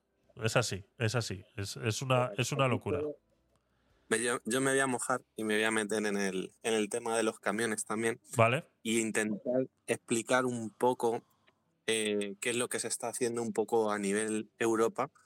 Y lo hablo también de primera mano porque además de informático eh, estoy en el epígrafe de agricultor Es verdad, sí. y, y tengo fincas también de, de almendros y de pistacho. Eh, y os explico un poco porque la vivo también la situación día a día y de, y de mano a mano. Eh, el tema que está pasando aquí es que Europa, eh, a través de la agenda que tiene 2030, eh, está favoreciendo un tipo de agricultura que llaman más ecológica y que está orientada a que cada vez se utilicen como unos tipos de fertilizantes, eh, unas condiciones, eh, se siga todo muy digitalizado, muy tal. En teoría todo en pro a mejorar al ciudadano final, ¿vale? Eso estaría muy bien en un mundo muy feliz, muy utópico, si el resto del mundo funcionara igual. Pero vivimos, eh, España en concreto, en unas fronteras muy cerca con lo que es toda la parte de África y muy limítrofe también a partes de Asia, por otras partes de Europa y tal. Muchos mercados que, que nos inundan de, de su producto. ¿Vale? Eh, justamente lo que está haciendo ahora en contra Milei, o sea, Milei está dejando, aunque dijo que no, entrar eh, producto de China, ¿vale? Pero nosotros venimos eh, dejando entrar productos de Marruecos, productos de Latinoamérica, etcétera, ¿vale? Entonces, nosotros tenemos ahora mismo una soberanía alimentaria, ¿vale? Que somos productores de muchos eh, tipos de, de partes del sector primario, ya sea de la ganadería o de la agricultura, eh, pero está habiendo un, eh, vamos a llamarlo, desincentivación, ¿vale? A todo ese sector eh, al final para que se reduzcan, ¿vale? Imaginémonos que Europa dijera que hay muchos abogados, ¿vale? En lo que es Europa y que como hay tantos, pues que hay que reducirlos de alguna manera y que hay que poner como una cuota para que hubiera menos abogados, ¿vale? Porque no fuera, yo que sé, por ejemplo, por la inteligencia artificial, llega un momento que hay que prescindir y no son necesarios y quieren que se vuelquen a otro tipo de sectores o que se reciclen, ¿no? O en este caso, eh, cuando hablamos de las partes del sector primario, cuando los países evolucionan, lo que quieren es eh, que haya cada vez menos parte del sector primario y que se dediquen más al sector secundario o terciario, ¿vale? Porque suelen generar más riqueza del PIB, aunque pierda soberanía. Por ejemplo, Estados Unidos eh, tiende a irse más a la parte tecnológica o, parte de su PIB muevo más que lo que es las partes primarias. Y un país en África eh, que tiene minas, que explota y tal y demás, eh, al final por, por ser mayor explotado por ese sector primario, suele ser más pobre. Y las condiciones que tiene esa, esa población va a ser más pobre. Vale, pues partiendo de eso, Europa lo que quiere promocionar es que no exista ni ese sector primario, eh, ni de ganadería, ni de pesca, eh, ni nada. Y perdemos una parte de soberanía, ¿vale? Porque tendríamos que estar importando todo, ¿vale? Eso hace, ¿qué hace? Que todo se encarezca y que dé al final, eh, tengamos una inflación, pero que los, los- las partes del secundario y del terciario y sectores que están especializados en dar servicios, pues que al final sean mucho más caros y vamos pues eso a una tendencia a ser Francia o a ser Alemania con el paso de los años. Ese es el concepto que hay por debajo, que no quiere decir que sea el correcto, bajo mi opinión, ¿vale? Eh, al final lo que haces es que mm, si tú no tienes nada, pasas a ser, a ser una isla de recursos, es decir, como un Gran Bretaña, ¿vale? Gran Bretaña al final tiene que eh, coger y, traérselo todo de otros países, ¿vale? Porque son una isla y no pueden tener todo, o como si dijésemos unas Islas Canarias, ¿vale? Al final tienen una dependencia enorme de todo y solo lo que sean capaces de generar, en este caso, por ejemplo, Islas Canarias con el turismo, eh, no sé, otras actividades que hagan y tal, pero, pero no, son, no se pueden abastecer propiamente, ¿vale? Otra cosa es que tuvieras como una sobre de, eh, y ahí el sector primario pues sí que sería contraproducente. Por ejemplo, si el 90% de tu población eh, fuera agricultora, tendrías seguramente un problema de que seas un país del tercer mundo, ¿vale? Porque no eres capaz, ¿vale? Bueno, aparte de eso, eh, esa forma de quitar toda esta gente del sector primario que hace que todo lo relacionado a generar ese sector primario eh, tenga como menos valor en- a la hora de que tú gastas en el PIB de un país, gastes menos recursos de lo que está generando ese país en eso. En esto que vamos, a que, por ejemplo, eh, eh, pueblos que sean de la España vaciada, vas a invertir menos porque lo que quieres es que todo el mundo vaya hacia las ciudades. Para que toda esa gente que depende de esos pueblos de 15, 20, 30 mil habitantes acaben mermándose con los años para que vaya a una ciudad y esos campos eh, dejen de ser eh, efectivos. ¿Qué haces con todos esos campos?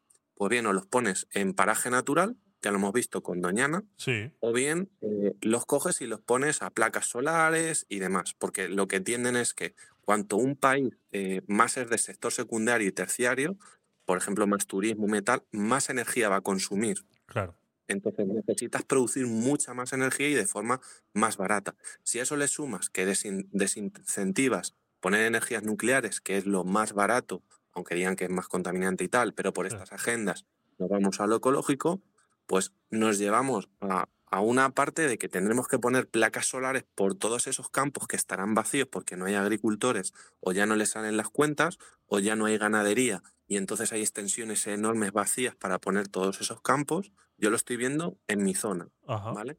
Mi zona, em, además de que es eh, la zona de España más sobreexplotada eh, por acuíferos, eh, dijésemos que si tú, por ejemplo, tienes un acuífero que puedes tener mil regantes, ¿vale? Este acuífero en el que yo estoy, que es en concreto el acuífero antiguo que se llama el acuífero 23 o la masa 1, ¿vale? Está tres veces sobreexplotado. Es decir, que desde que se empezaron a conceder permisos para sacar el agua, se han dado tres veces más de pozos de los que se permitían. Pero no de un año de dos, sino ya llevamos eh, quizás a lo mejor de 60 años, ¿vale? Entonces, cuando ahora esa gente ha hecho uso de lo que se le había concedido por ley, sus derechos, ¿vale? Derechos de agua que se llaman, y ha ido a sacar lo que le habían dicho, es decir, si tú, por ejemplo, te compras una casa, tienes derechos sobre esa propiedad y tienes eso que es para ti, pero te llegan y te dicen un día, no, no, es que usted eh, le hemos dado derechos, pero nos hemos pasado de conceder derechos y ahora tiene un tercio de esos derechos. Pues hemos llegado a ser la región de España con menos derechos de agua concedidos de forma pública a restringirnos eh, lo mayor de España. Entonces, por este, por este motivo de que no hay agua. Entonces, ¿qué hace esto en una región, por ejemplo, con la que estoy yo? Que como te limitan el, poder de, poder regar, hay menos campos de riego. Como hay menos campos de riego, la gente va a tener eh, campos menos productivos. Como no está lloviendo, como no se invierte esa parte del PIB que comentaba antes en una infraestructura eh, para realizar pues eh, trasvases desde las zonas del norte donde suele llover más a las zonas del centro o a las zonas del sur, ¿vale? Que sería muy fácil y hay dinero, o sea, con lo que se invierte dinero en otras cosas, hay dinero para eso. No se invierte, por ejemplo, en trenes, pues para que la gente al final eh, no tenga esa forma de, de en esos grandes territorios moverse más rápido y se tengan que ir al final a las grandes ciudades. A eso vamos, a que desaparezcan estas pequeñas microciudades de 20, 30 mil, eh, 40 mil, a lo mejor incluso hasta 50 mil habitantes y se vayan a ciudades de 100, de 150, estamos hablando a lo mejor en 30 o en 50 años, que pase eso, ¿no? Pues el sector primario aquí sobra, sobra. Nosotros somos el Marruecos de toda la parte eh, de Francia y de Alemania. Claro. ¿Qué ha hecho el ministro francés? Y, y ya dejo un poco hablar, que me enrollo mucho. No, no, no, estoy, persiana. estoy, estoy flipando. La verdad que si no fuera por ti, yo no sabría qué decir de aquí. Así que sigue, sigue, tranquilo. El ministro francés lo que ha dicho es literalmente que los agricultores españoles lo que hacen es inundar el mercado europeo, toda la parte de Bruselas, toda la parte de Alemania, toda la parte de Francia, que nosotros subimos nuestro producto de primera calidad, no nos los comemos en España. Claro. Se lo come Francia y se lo come eh, Alemania. Y allí lo, lo tienen a un precio que a veces es incluso inferior de la primera calidad que te puedas encontrar aquí. Porque como compran tanto y negocian tanto los, los márgenes y tienen mayor poder adquisitivo que nosotros, pues allí a lo mejor eh, te está valiendo algo 10 euros, pero su nivel adquisitivo es tres veces más y es como si estuvieras comprando una cosa de 3 euros o de 2 euros, ¿vale? Entonces, ya empezamos a sobrar, ¿vale? Los españoles. ¿Por qué? Porque los marroquíes y toda la parte del sur eh, tienen prácticamente, por ejemplo, el aceite, eh, no sé, tomates, etcétera, tal, que, ojo, que son incluso agricultores españoles que se han ido a Marruecos a plantarlos y se lo están Sí, llevando. eso hay arriba. mucho. Sí, es verdad que eso hay mucho. Entonces, o sea, que incluso mm, nosotros mismos nos boicoteamos, ¿vale? Pero, ¿qué pasa con la diferencia de Marruecos a España? Que España, al ser de la Unión Europea, les exigen unos determinados pesticidas, unos determinados eh, fertilizantes, muchísimo papeleo, ¿vale? Y tú puedes vender a determinado precio. Claro, el tema de los limones, por ejemplo, si te exigen todo eso, tú tienes unos costes de producción y un mínimo al cual si vendes estarías perdiendo dinero por debajo de eso, lo que se garantiza en la ley de cadena alimentaria que se está incumpliendo, no te diría yo el 100% de las veces, pero a lo mejor el 99,9%, ¿vale? Porque los agricultores no son capaces eh, de poder exigirle eso, que debería ser por ley, a los que luego entran en la segunda cadena alimentaria, en transportistas, en, en tal, ¿no? Ahí, en ese punto, es donde entra Marruecos, está ofreciendo un precio incluso por debajo de esos precios, porque están viviendo con una mano de obra mucho más baratas, no tienen que cumplir esos registros fitosanitarios. ¿Y qué pasa? Que nosotros nos comemos en España todo ese, por ejemplo, tomate, limones, etcétera, dijéramos de segunda o de tercera categoría, nos lo comemos aquí en España y nosotros lo que hacemos es subir nuestra primera categoría hacia arriba, hacia el norte, que es Alemania, Francia, etcétera, y damos las primeras calidades allí.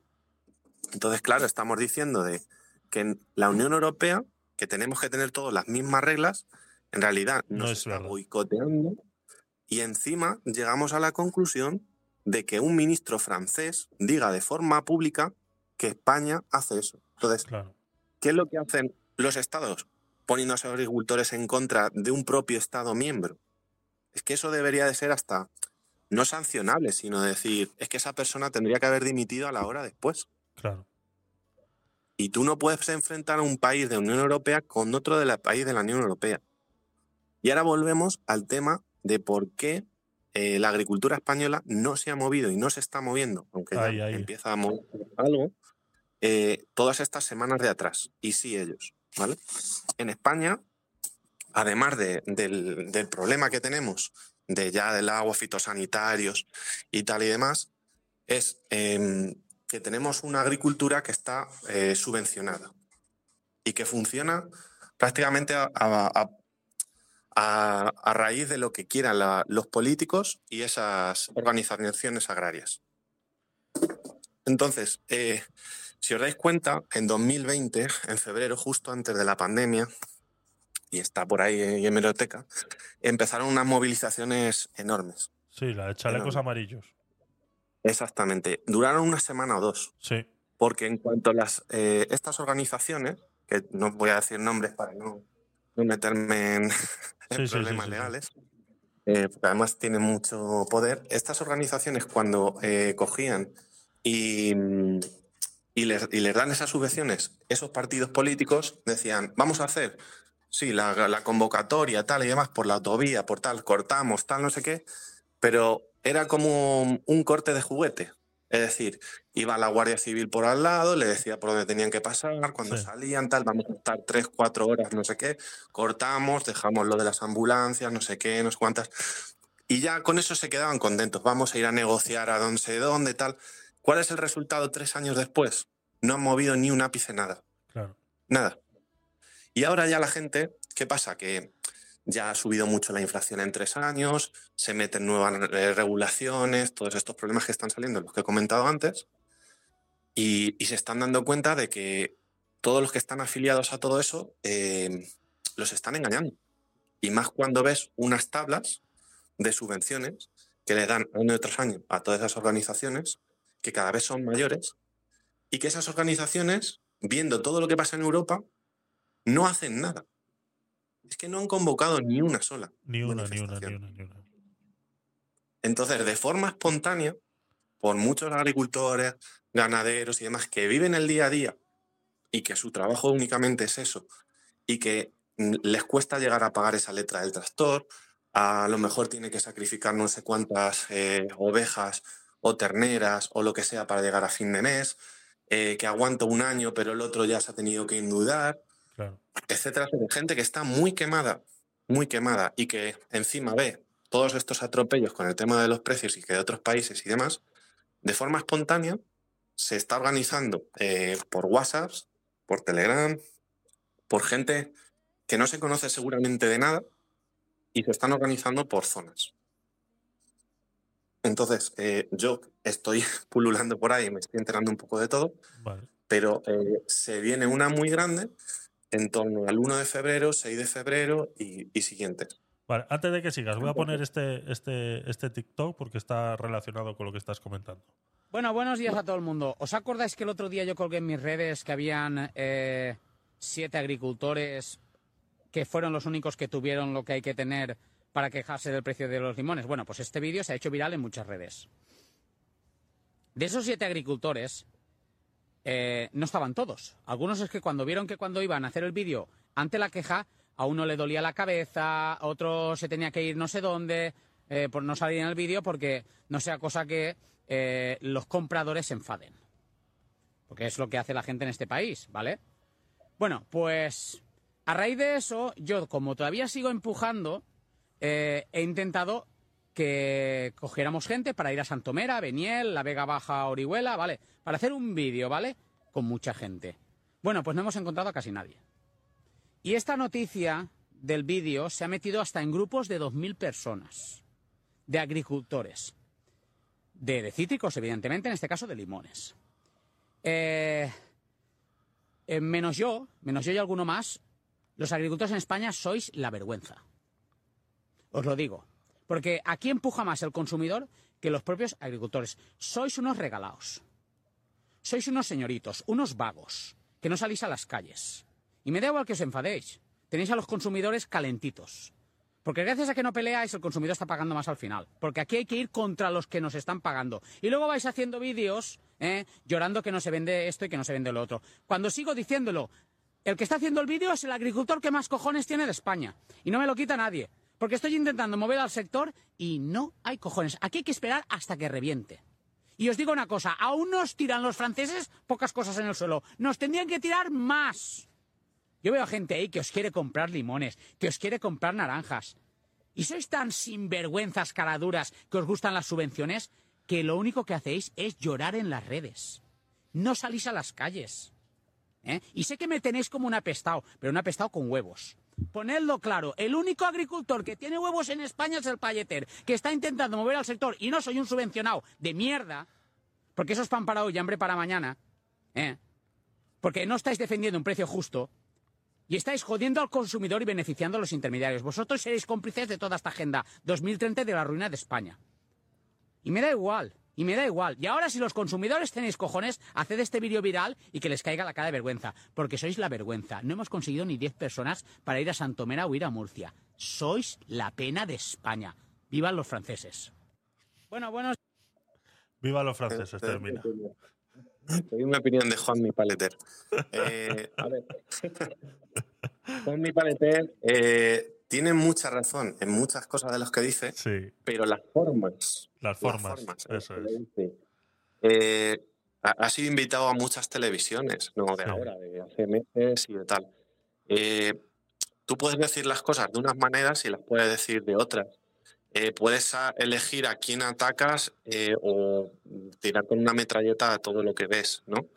Y aunque tengas mucha razón en parte de lo que digas, la gente, ¿vale? Eh, no sé, eh, hay creo que creo que son unos 300.000 agricultores en, en España, ¿vale? Pero muchos de ellos eh, tienen familias, tienen letras, eh, Claro, tienen claro. Cuando tú vas a este tipo de manifestaciones, que a lo mejor no hay una convocatoria oficial, Eso es. que hay guardia Eso es. civil, Te eh, marcan, te marcan. daños, ¿qué tal? Eh, cuando a una persona le ponen una multa que ya pasado y pasó en, Benito, en Extremadura, ¿vale? Eh, se arrancó una puerta eh, que había de una delegación, no recuerdo tal, pero creo que fue por 2021, 2020, ¿vale? Y arrancaron una valla y una puerta y allí de todo. Luego al final mm, yo vieron que allí había policía, identificaron matrículas, identificaron a personas. Eh, claro, cuando te llega a lo mejor una multa a tu casa de 10.000 euros, hubo gente luego que pidió que se le hicieran transferencias o había grupos que le pagaban esa multa o tal, pero a lo mejor hay gente que le llega esa multa, puede decirlo o no, o puede pagarlo o no. Claro. Entonces, vivimos en un estado eh, eh, que es un gran hermano, ¿vale? Eso es. Y que decir ciertas cosas y hacer ciertas cosas eh, tiene un modo de cancelación. Llevamos toda la noche hablando de eso.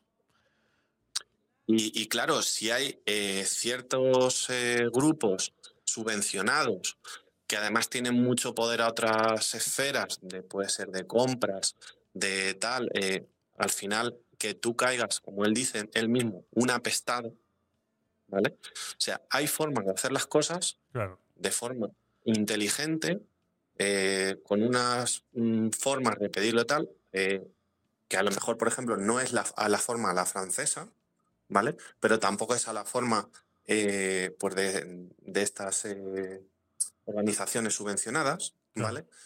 Pero que la, la gente necesita protestar. Y porque, porque llega ya a unos límites, o sea, a lo mejor no se produce este año, se puede producir el año que viene, o dentro de dos o de cinco, pero eh, de seguir así, mm, tú que tu modo de vida puede ser la agricultura, la ganadería, y estás viendo que es que lo que quieren es cero agricultores y cero ganaderos en España, Así es. tal cual. O sea, tú imagínate que eres médico, abogado, eh, no sé, albañil, etcétera, y que tu profesión, que la has hecho toda tu vida, que no tiene ningún problema, el Estado, de una manera u otra, está haciendo que tu profesión deje de existir porque no le interesa, a vista 20, 30, 50 años. Entonces, eh, tendrás que protestar por lo menos. Claro. Tendrás que decir que no estás de acuerdo, porque o tienes eso o te vas de tu país. En este caso, incluso te tendrías que ir de la Unión Europea. Claro. Te tendrías que ir a Marruecos, por ejemplo, que es lo que han hecho. Hay muchos muchos, muchos, sí, sí, sí, sí. Hay muchos que se han bajado, sí. Y, atacar a tu propio país, siendo excelente en lo tuyo, hacerle la competencia a tu propio país para poder sobrevivir y seguir prosperando. Y sentirte como un traidor. Porque mucha de esta gente que, que hace esto en Marruecos, por ejemplo, el que sabe sembrar patatas, tomate, no sé qué, grandes extensiones, sabe a lo mejor montar el mejor regadío, los mejores fertilizantes, hace unos tomates de primera. Y los puede estar haciendo en Almería y los puede estar haciendo en Marruecos Exacto. Y dice, me voy a Marruecos porque encima gano más dinero, me piden menos quebraderos de cabeza, menos burocracia, Eso es. mm, siento que vendo mi alma y que traiciono a mi país, pero puedo sobrevivir. Y cuando hacen sus capitales, a lo mejor luego se vendrán a la jubilación a España a lo que quede.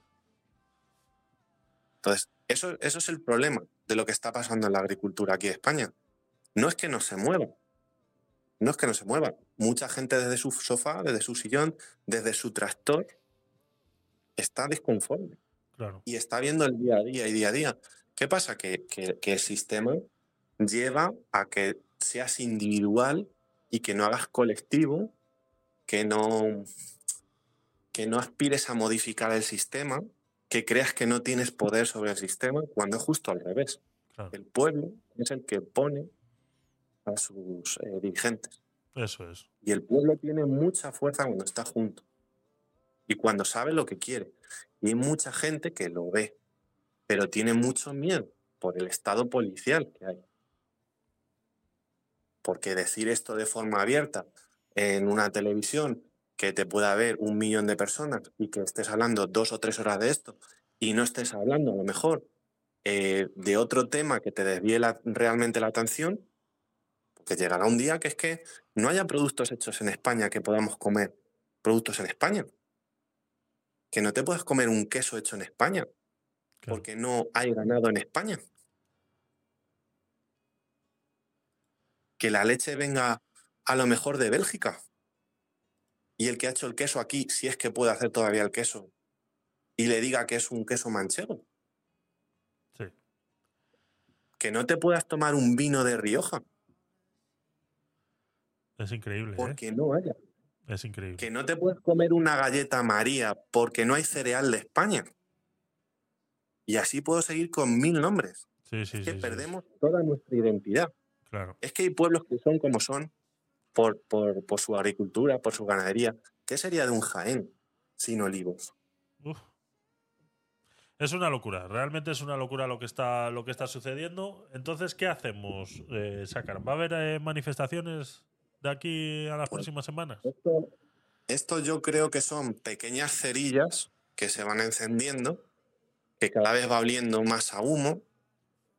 Así empezó, en 2020. Yo cuando lo vi, eh, soy de una zona que pasa eh, cerca de la autovía 4 hacia Madrid y fue la primera vez que vi en mis treinta y pico años que tenía una autovía cortada tres o cuatro kilómetros, no pasar ni un coche, ni un nada, no pasar nada. Y, o sea, no he visto más tractores, eh, más unión que ese día y tal, pero llegaron las pancartas de esta gente subvencionada. Ya. Y eso sí se disolvió en una manera. Hicieron su proclamas, hicieron su lectura de cartas, qué vamos a hacer, qué vamos a llegar, qué vamos a pedirle al ministro de turno, qué tal. Ahí quedó eso. Entonces, si esas cerillas eh, llegan a juntarse, hacen un fuego más mayor, eh, ya es una fogata aquí, otra fogata allí, y eso hace un fuego más grande, yo no digo que se prenda fuego España, pero que la gente que vive en ciudades, ¿vale? Que creo que no saben que comen. Exacto. Gracias. Ahí, ahí, ahí. A esa, a esa gente que todos los días trabaja muy duro. Sí, señor. Muy duro. Para que haya un plato de comida en la mesa de alguien. Para que una hamburguesa te puedas comer Sí. en tal cual sitio. Hay muchísima gente que ha trabajado para que esa hamburguesa esté en esa mesa. Y no estoy hablando solo de la gente que te va a servir la, Que sí, que sí, que sí, que es, es increíble. O sea, se pierde un tejido, un tejido muy importante en España. Se pide. Yo entiendo lo que, lo que estábamos, lo que estabas diciendo hace un momento, que bueno, que en un país de servicios eh, eh, la electricidad es primordial. Pero entonces, ¿qué, qué va a pasar? ¿Vamos, ¿Vamos a encontrar el equilibrio eh, perfecto para poder cuajar todo a la vez? ¿O al final vamos a tener que resignarnos a comer todo lo que venga de Marruecos y, y perder ese, ese vino de Rioja? De seguir así, seremos la, la Argentina de Europa. Claro. En- en- antes previo a mi ley. Sí, sí. eh, un país que tenga cerca del 70, 80 o 90% de funcionarios. O sea, ¿cómo la gente no ve que por cada persona, por ejemplo, que trabaje en un sector privado, que necesite tres o cuatro o cinco personas del sector público? Sí. Eso, eso no entra en cabeza de nadie. O sea, que el Estado sea tan grande que para gestionarse a sí mismo necesite cada vez más personas Exactamente. Que las que pueden producir de algo. O sea, tú imagínate decir, bueno, es que por un agricultor eh, vamos a necesitar eh, 10 personas de administrativos, de tal, de cobrar impuestos, de sanidad, colegios, tal. Vale, 10 personas por ese, por ese agricultor. Eso es inviable. Es una locura. Es inviable. Hay países que tienen un 20, un 30, un 40, un 50. Pero es que debería haber una ley que a partir del 50% de la población que sea funcionaria, ese país se tiene que reestructurar y se tiene que modificar. Pero a nivel europeo. Sí, sí, sí, sí. Ese en, Francia estaban hablando mucho, estaba viendo en las noticias que estaban hablando mucho de que incluso ellos mismos se ponen restricciones de más a la hora de cultivar y todo lo demás, que se estaban quejando mucho los, los agricultores porque tienen incluso, pues eso, ¿no? Restricciones más allá de los que realmente pide, pide Europa. ¿Sabes tú algo de eso? O sea, Claro, si cada vez lo que es- interesa es quitar de Europa todo lo que sea el sector primario, Claro. primero será España, luego será Francia, todo eso seguirá subiendo hasta el norte.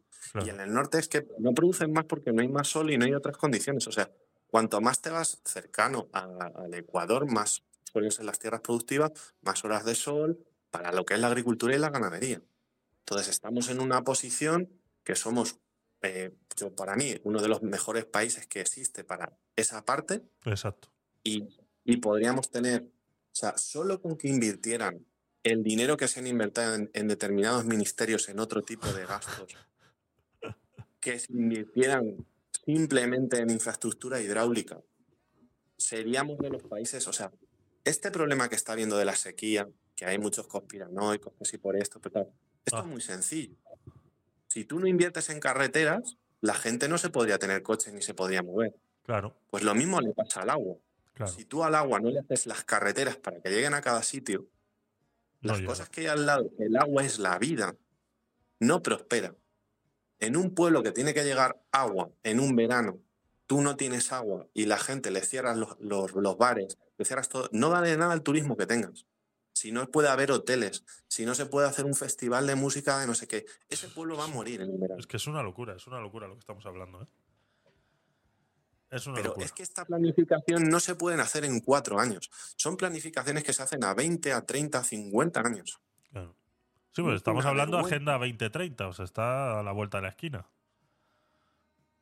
Esto, esto eh, o sea, es que no han, ni, ni es que ni siquiera están en, en pensar que se necesita esto. Y cada año, cada año, porque hay un cambio climático, no se puede negar. Claro. Hay más calor, hay más sequía, que sean a lo mejor ciclos de 20, 25, 30 años, sí, pero ahí están los datos. Sí, sí, nos ha tocado año vivir en ese ciclo y hay que aprender a vivir con él.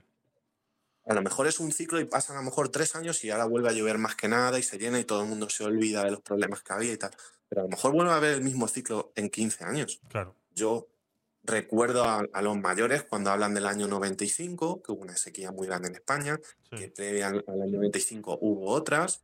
No aprendemos nada. Exacto. Han pasado 20, 25 años después, no hemos aprendido nada. Tenemos mejores móviles, tenemos internet, tenemos streaming. No hemos aprendido nada. Necesitamos agua para vivir. Es tan sencillo como eso. Cada agua que llega, cada gota que llega de una montaña al mar y en el mar no se está recogiendo esa gota y está dando vida, tú la dejas que caiga de la montaña hasta el mar, estás tirando dinero, literal. Llevamos muchos años de retraso en todo, muchos años de retraso en todo. Yo lo he dicho siempre muchas veces con el tema del agua, por ejemplo, en Israel. Ahí están desalando agua desde hace 50 años. Y aquí, Israel es de los primeros países del mundo en tema de irrigación. eso es. Es decir, Israel exporta tecnología. eh, podéis buscar la empresa, incluso se llama Riulis, ¿vale? Es una de las empresas israelíes mejores del mundo. En España eh, se inflan a vender todo lo que es la tecnología de riegos y son pioneros en forma de riego, en cómo con menos agua riegas cada vez más. Flipante. Yo gusta ese Así mundo es. de los riegos. pues, Sí, sí, hay- sí, sí, sí. hay unos, vamos, unos sistemas que inventan dentro de mangueras. Que Se supone que el sistema de goteo lo han inventado ellos prácticamente, se pudiera decir, ¿no? Al menos eso es lo es que... que le han dado, le han dado vueltas a, incluso a eso, a- dentro de cómo circulan por las mangueras el agua y una gota que no es simplemente un tubo y ya está, ¿no? Claro. Tiene una, cuando va a salir la gota por el agujerito que sale, tiene unas determinadas formas, hace unos recorridos, las presiones, bueno, ya son cosas más, más técnicas. Sí, sí, sí. A, a lo que voy es, eh, con toda esa tecnología que hay en el mundo y con tal, como la gente que, que luego se pone en esas posiciones suele ser gente mediocre, que, que otra de las cosas que a mí personalmente me gusta mucho de mi ley es que eh, el funcionario que no da unos rendimientos, el funcionario que no, como si fuera una empresa privada, Sí, te pueden despedir. claro. Solo, solo que en España hubiera el miedo de que siendo funcionario te pueden despedir, Ya sería... Uf, ese, ese país aumenta su productividad, pero enormemente. exactamente, exponencialmente. Si tú como ciudadano quieres hacer un trámite y ese trámite porque hay una persona que se lo pasa de otro porque no tiene formación por no sé qué, no sé, por ejemplo, veo casos de gente que tiene que hacer una construcción de un edificio y dice, no, no, es que aprovisionamos a cinco años para hacer el edificio y no lo podemos hacer en un año, porque solamente las licencias y las tasas y tal nos tardan 18 meses hasta que ponemos el primer ladrillo. Joder, qué locura. ¿Cómo, cómo no van a subir los alquileres? Eh, ¿Cómo no va a haber una escasez brutal? ¿Cómo, no le, cómo un, un joven que quiera acceder a una vivienda no puede? No puede. ¿Por qué? Porque el propio sistema está frenando que todo avance. Para que haya mayor dependencia del sistema. Así es. Bueno, eh, Pues me estoy yendo por las ramas mucho. sí, sí, vamos, vamos, a, vamos acabando ya, que ya yo llevo tres horas. Tú acabas de llegar, pero yo llevo tres horas ya. ¿eh? Estoy muy fresco, estoy muy fresco. Te puedo dar aquí otras No, no, por eso, por eso. Vamos a, vamos a hacer un, un últimas del día, pero de seis horas. Yo hago las tres primeras y tú las tres segundas. ¿Te parece? Y hacemos un programa de seis horas. más tarde siempre, ¿no? claro, para ti las tardes, para ti las- que eres programador y te gusta acostarte tarde. Así es, pues muchas gracias. Eh, Sácara, muchas gracias, de verdad que, que sabía que yo en estas cosas podías aportar bastante, así que eh, la verdad que ha sido...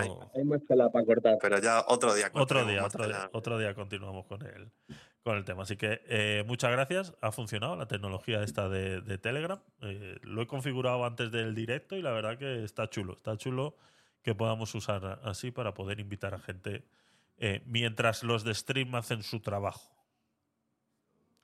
Venga, un saludo. Ahí lo dejo. Ahí lo dejo. Hasta luego, Chácara. Muchas gracias, chicos.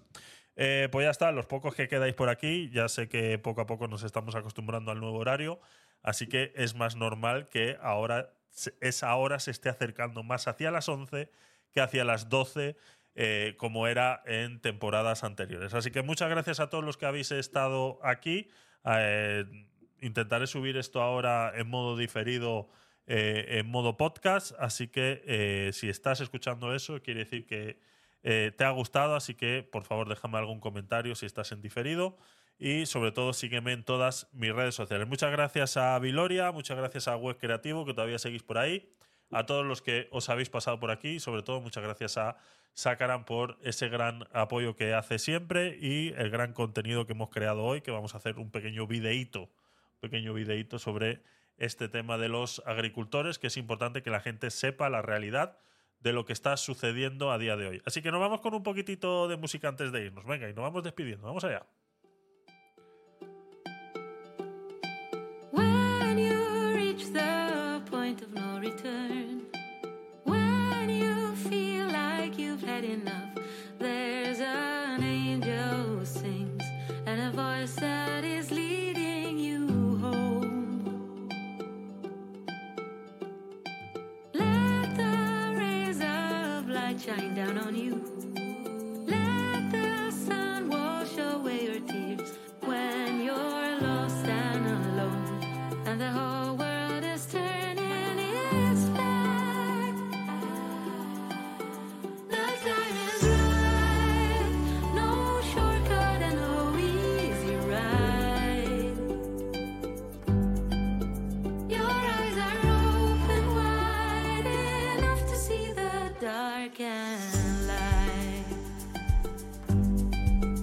Musiquita tipo chill out, ¿eh? Muchas gracias.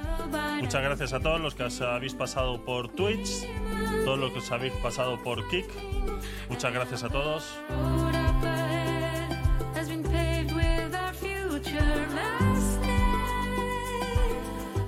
Y sobre todo, muchas gracias a todos a esta plataforma Stream.